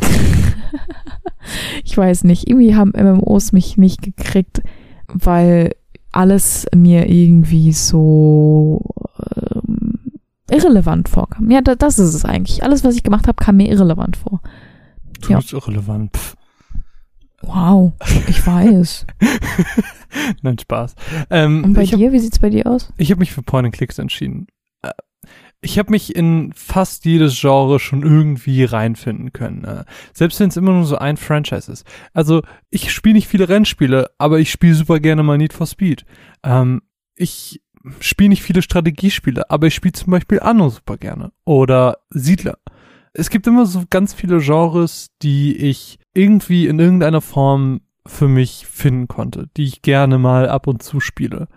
Aber es kam noch nie der Augenblick, wo ich gesagt habe, boah, jetzt ein Point and Click. also, sorry. Ich bin, also Horror-Games sind auch nicht so mein Steckenpferd, weil ich einfach zu viel Mhm. Angst habe. Aber das ist nicht, es ist, ich, das ist, das ist halt anders. Bei, bei Horror-Games sage ich, die Spiele an sich sind cool. So, Layers of Fear hat ein super cooles Konzept aber ich kann es nicht spielen, weil ich kreische wie sonst was. Ich kann das einfach nicht spielen. Point and Clicks hingegen, da kann ich höchstens den Humor manchmal appreciaten, aber ich finde die Spiele halt leider alle scheiße. Ich meine, ich habe jetzt drüber Brook gespielt und das konnte ich akzeptieren, weil es so kurz war, aber das hat mir auch wieder gezeigt, ja, das war jetzt mal eine Erfahrung, die man gemacht hat, aber die muss ich nicht nochmal machen. Mhm. Was nicht, das ist jetzt keine Wertung für das Spiel, aber für das Genre. Mhm. Okay. Ja, verstehe ich. Also da bin ich eigentlich bei dir. Äh, Ich, es gibt deutlich schlimmere, wobei ich auch glaube, dass ich noch nie so richtig einen Point-and-Click gespielt habe. Aber Marvin, Mhm. gibt es denn ein Genre, das du früher gerne gespielt hast, aber heute nicht mehr spielen kannst? Ist auch eine Frage von Lars übrigens, genau wie die Frage davor. Ja. Ähm, Hashtag Glas fragt. ich habe ja nur so eine halbe Antwort. Ich habe Strategiespiele jetzt gesagt, weil ich habe früher richtig, richtig doll viele Strategiespiele gespielt. Vor allem, ähm, ich glaube, meine intensivste Phase hatte ich mit Schlacht um Mittelerde und Schlacht um Mittelerde 2. Diese Herr der Ringe Spiele. Die habe ich wirklich kaputt gespielt und die habe ich auch mit Kumpels kaputt gespielt und das war eine ganz, ganz intensive Zeit. Ähm, aber diese Art von Strategiespielen kann ich, glaube ich, heute nicht mehr so spielen. ich spiele gerne noch diese Aufbaustrategiespiele, wie eben Anno und, und ähm, Siedler, weil ich einfach Spaß an dieser Ökonomiegeschichte habe. Aber so dieses auf kompetitiv ausgelegte, da habe ich keine Lust drauf. Und da glaube, dass da bin ich heute nicht mehr so drin, nicht mehr so in, investiert, sag ich mal. Wie sieht's bei dir aus? Gibt nichts. Gar nichts. Ich habe darüber nachgedacht, es gibt nichts. Ist alles, was ich früher gespielt habe, spiele ich heute immer noch. Krass. Ich habe kurz überlegt, Jump'n'Runs, weil es nicht so ist, dass ich die nicht mehr sehen kann, aber jetzt hieß sie deutlich weniger Spiele. Aber dann ist mir so eingefallen, was überhaupt alles Jump'n'Run ist. Ich meine, so ein Unravel ist auch ein Jump'n'Run. Ja. Oder Crash Bandicoot, was Unravel ich auch vom, war toll. Ja, Unravel war richtig toll. Oder Crash Bandicoot ist ja auch ein Jump'n'Run. Und dann ist mir aufgefallen, nee. Also alles, was ich früher gerne gespielt habe, spiele ich immer noch gerne. Hm. Dann bist du halt einfach so. Ist doch auch okay. Dann Ja. als vielleicht kleine letzte Frage, auch von Lars, die letzte Frage dieses Podcasts und dann sind wir auch schon am Ende. Was macht ein gutes Spiel für dich und mich aus und was ist das perfekte Spiel? Das ist, das, das ging vor einer Weile mal auf Twitter rum, Mm. diese Diskussion. Was ist ein gutes Spiel? Was macht ein Spiel gut? Und ich finde, das ist eine sehr ähm, Philosophische Frage. anstrengende Frage, Ja. weil es halt keine Antwort darauf gibt. Und weil ich das auch für mich nicht festmachen kann, was für mich ein gutes Spiel ist. Ich meine, äh, du hast es letztens auch zu mir gesagt, dass ich manchmal so random Spiele mag. Ich bin halt so ein. Alles- oder Nichts-Mensch. Entweder ich liebe ein Spiel oder ein Spiel ist mir völlig egal. Ja. Und ja, ich habe so meine, mein, mein Schema, was ich gut finde. Und dann gibt's halt so Spiele wie Celeste, was eigentlich in einem äh, in einer Schublade ist, die ich nicht so mag, aber was ich dann über alles liebe. Hm. Oder sowas wie Stardew Valley. Also es ist halt so random, was ich gut finde und was ich nicht gut finde, dass ich für mich nicht sagen kann, was ein gutes Spiel ausmacht. Aber ich, Ich- glaube, ganz kurz, Hm. ähm, die zwei wichtigsten Punkte, die für mich ein gutes Spiel machen, sind der Soundtrack, ganz wichtig, und eine gute Geschichte, die mich im besten Fall berührt. Ja. Ja, das, das ist nämlich auch so. Ich habe, ich wollte jetzt nicht, während das auf Twitter rumging, habe ich ja versucht, das so ein bisschen objektiv zu beantworten, ähm, was ein gutes Spiel ausmacht. Aber ich habe die Frage jetzt sehr subjektiv verstanden, also was für mich ein gutes Spiel ausmacht. Und da habe ich versucht, mich einfach auf Elemente zu beschränken. Also für mich ist einfach eine gute Story wichtig. Ich kann, also für mich ein gutes Spiel ist ein Spiel, das eine wunderschön erzählte Story hat. In welcher Form auch immer Mhm. ähm, ich mag einfach innerhalb dieser Story auch Character Progression, also dass die Charaktere sich entwickeln, dass sie eine Art Transformation durchmachen. Für mich muss einfach das Gameplay flowen, was es auch ist, ist mir eigentlich egal, ob es jetzt ein Hack and Slay, ein Shooter oder sonst was ist, solange es Spaß macht, finde ich, bin ich erstmal cool damit.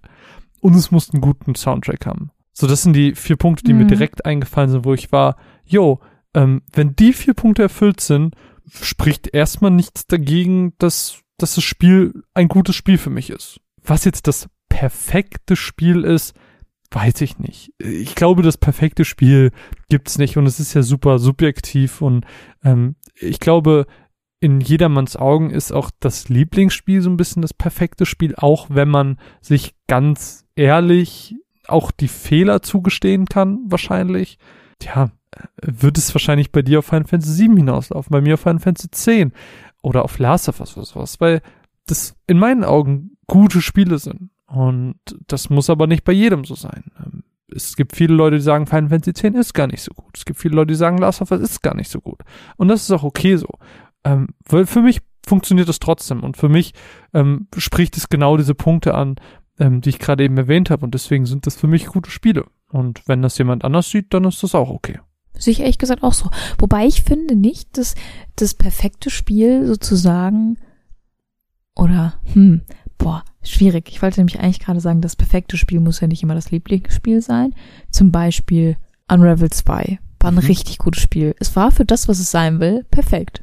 Ich hätte es mir, ich hätte nichts daran geändert. Ja, das stimmt. Es ist dann nicht ein perfektes Spiel. Ja, aber ich finde, ähm, in perfektes Spiel kommt halt auch noch die persönliche Note. Also Ja. objektiv hm. betrachtet, Das ist halt der Unterschied, den ich Oder jetzt gerade machen würde. in Anführungsstrichen objektiv betrachtet, macht Unravel eben, wie du gerade sagst, all das perfekt, was es sein möchte und ähm, erzählt seine Geschichte im Hintergrund und so.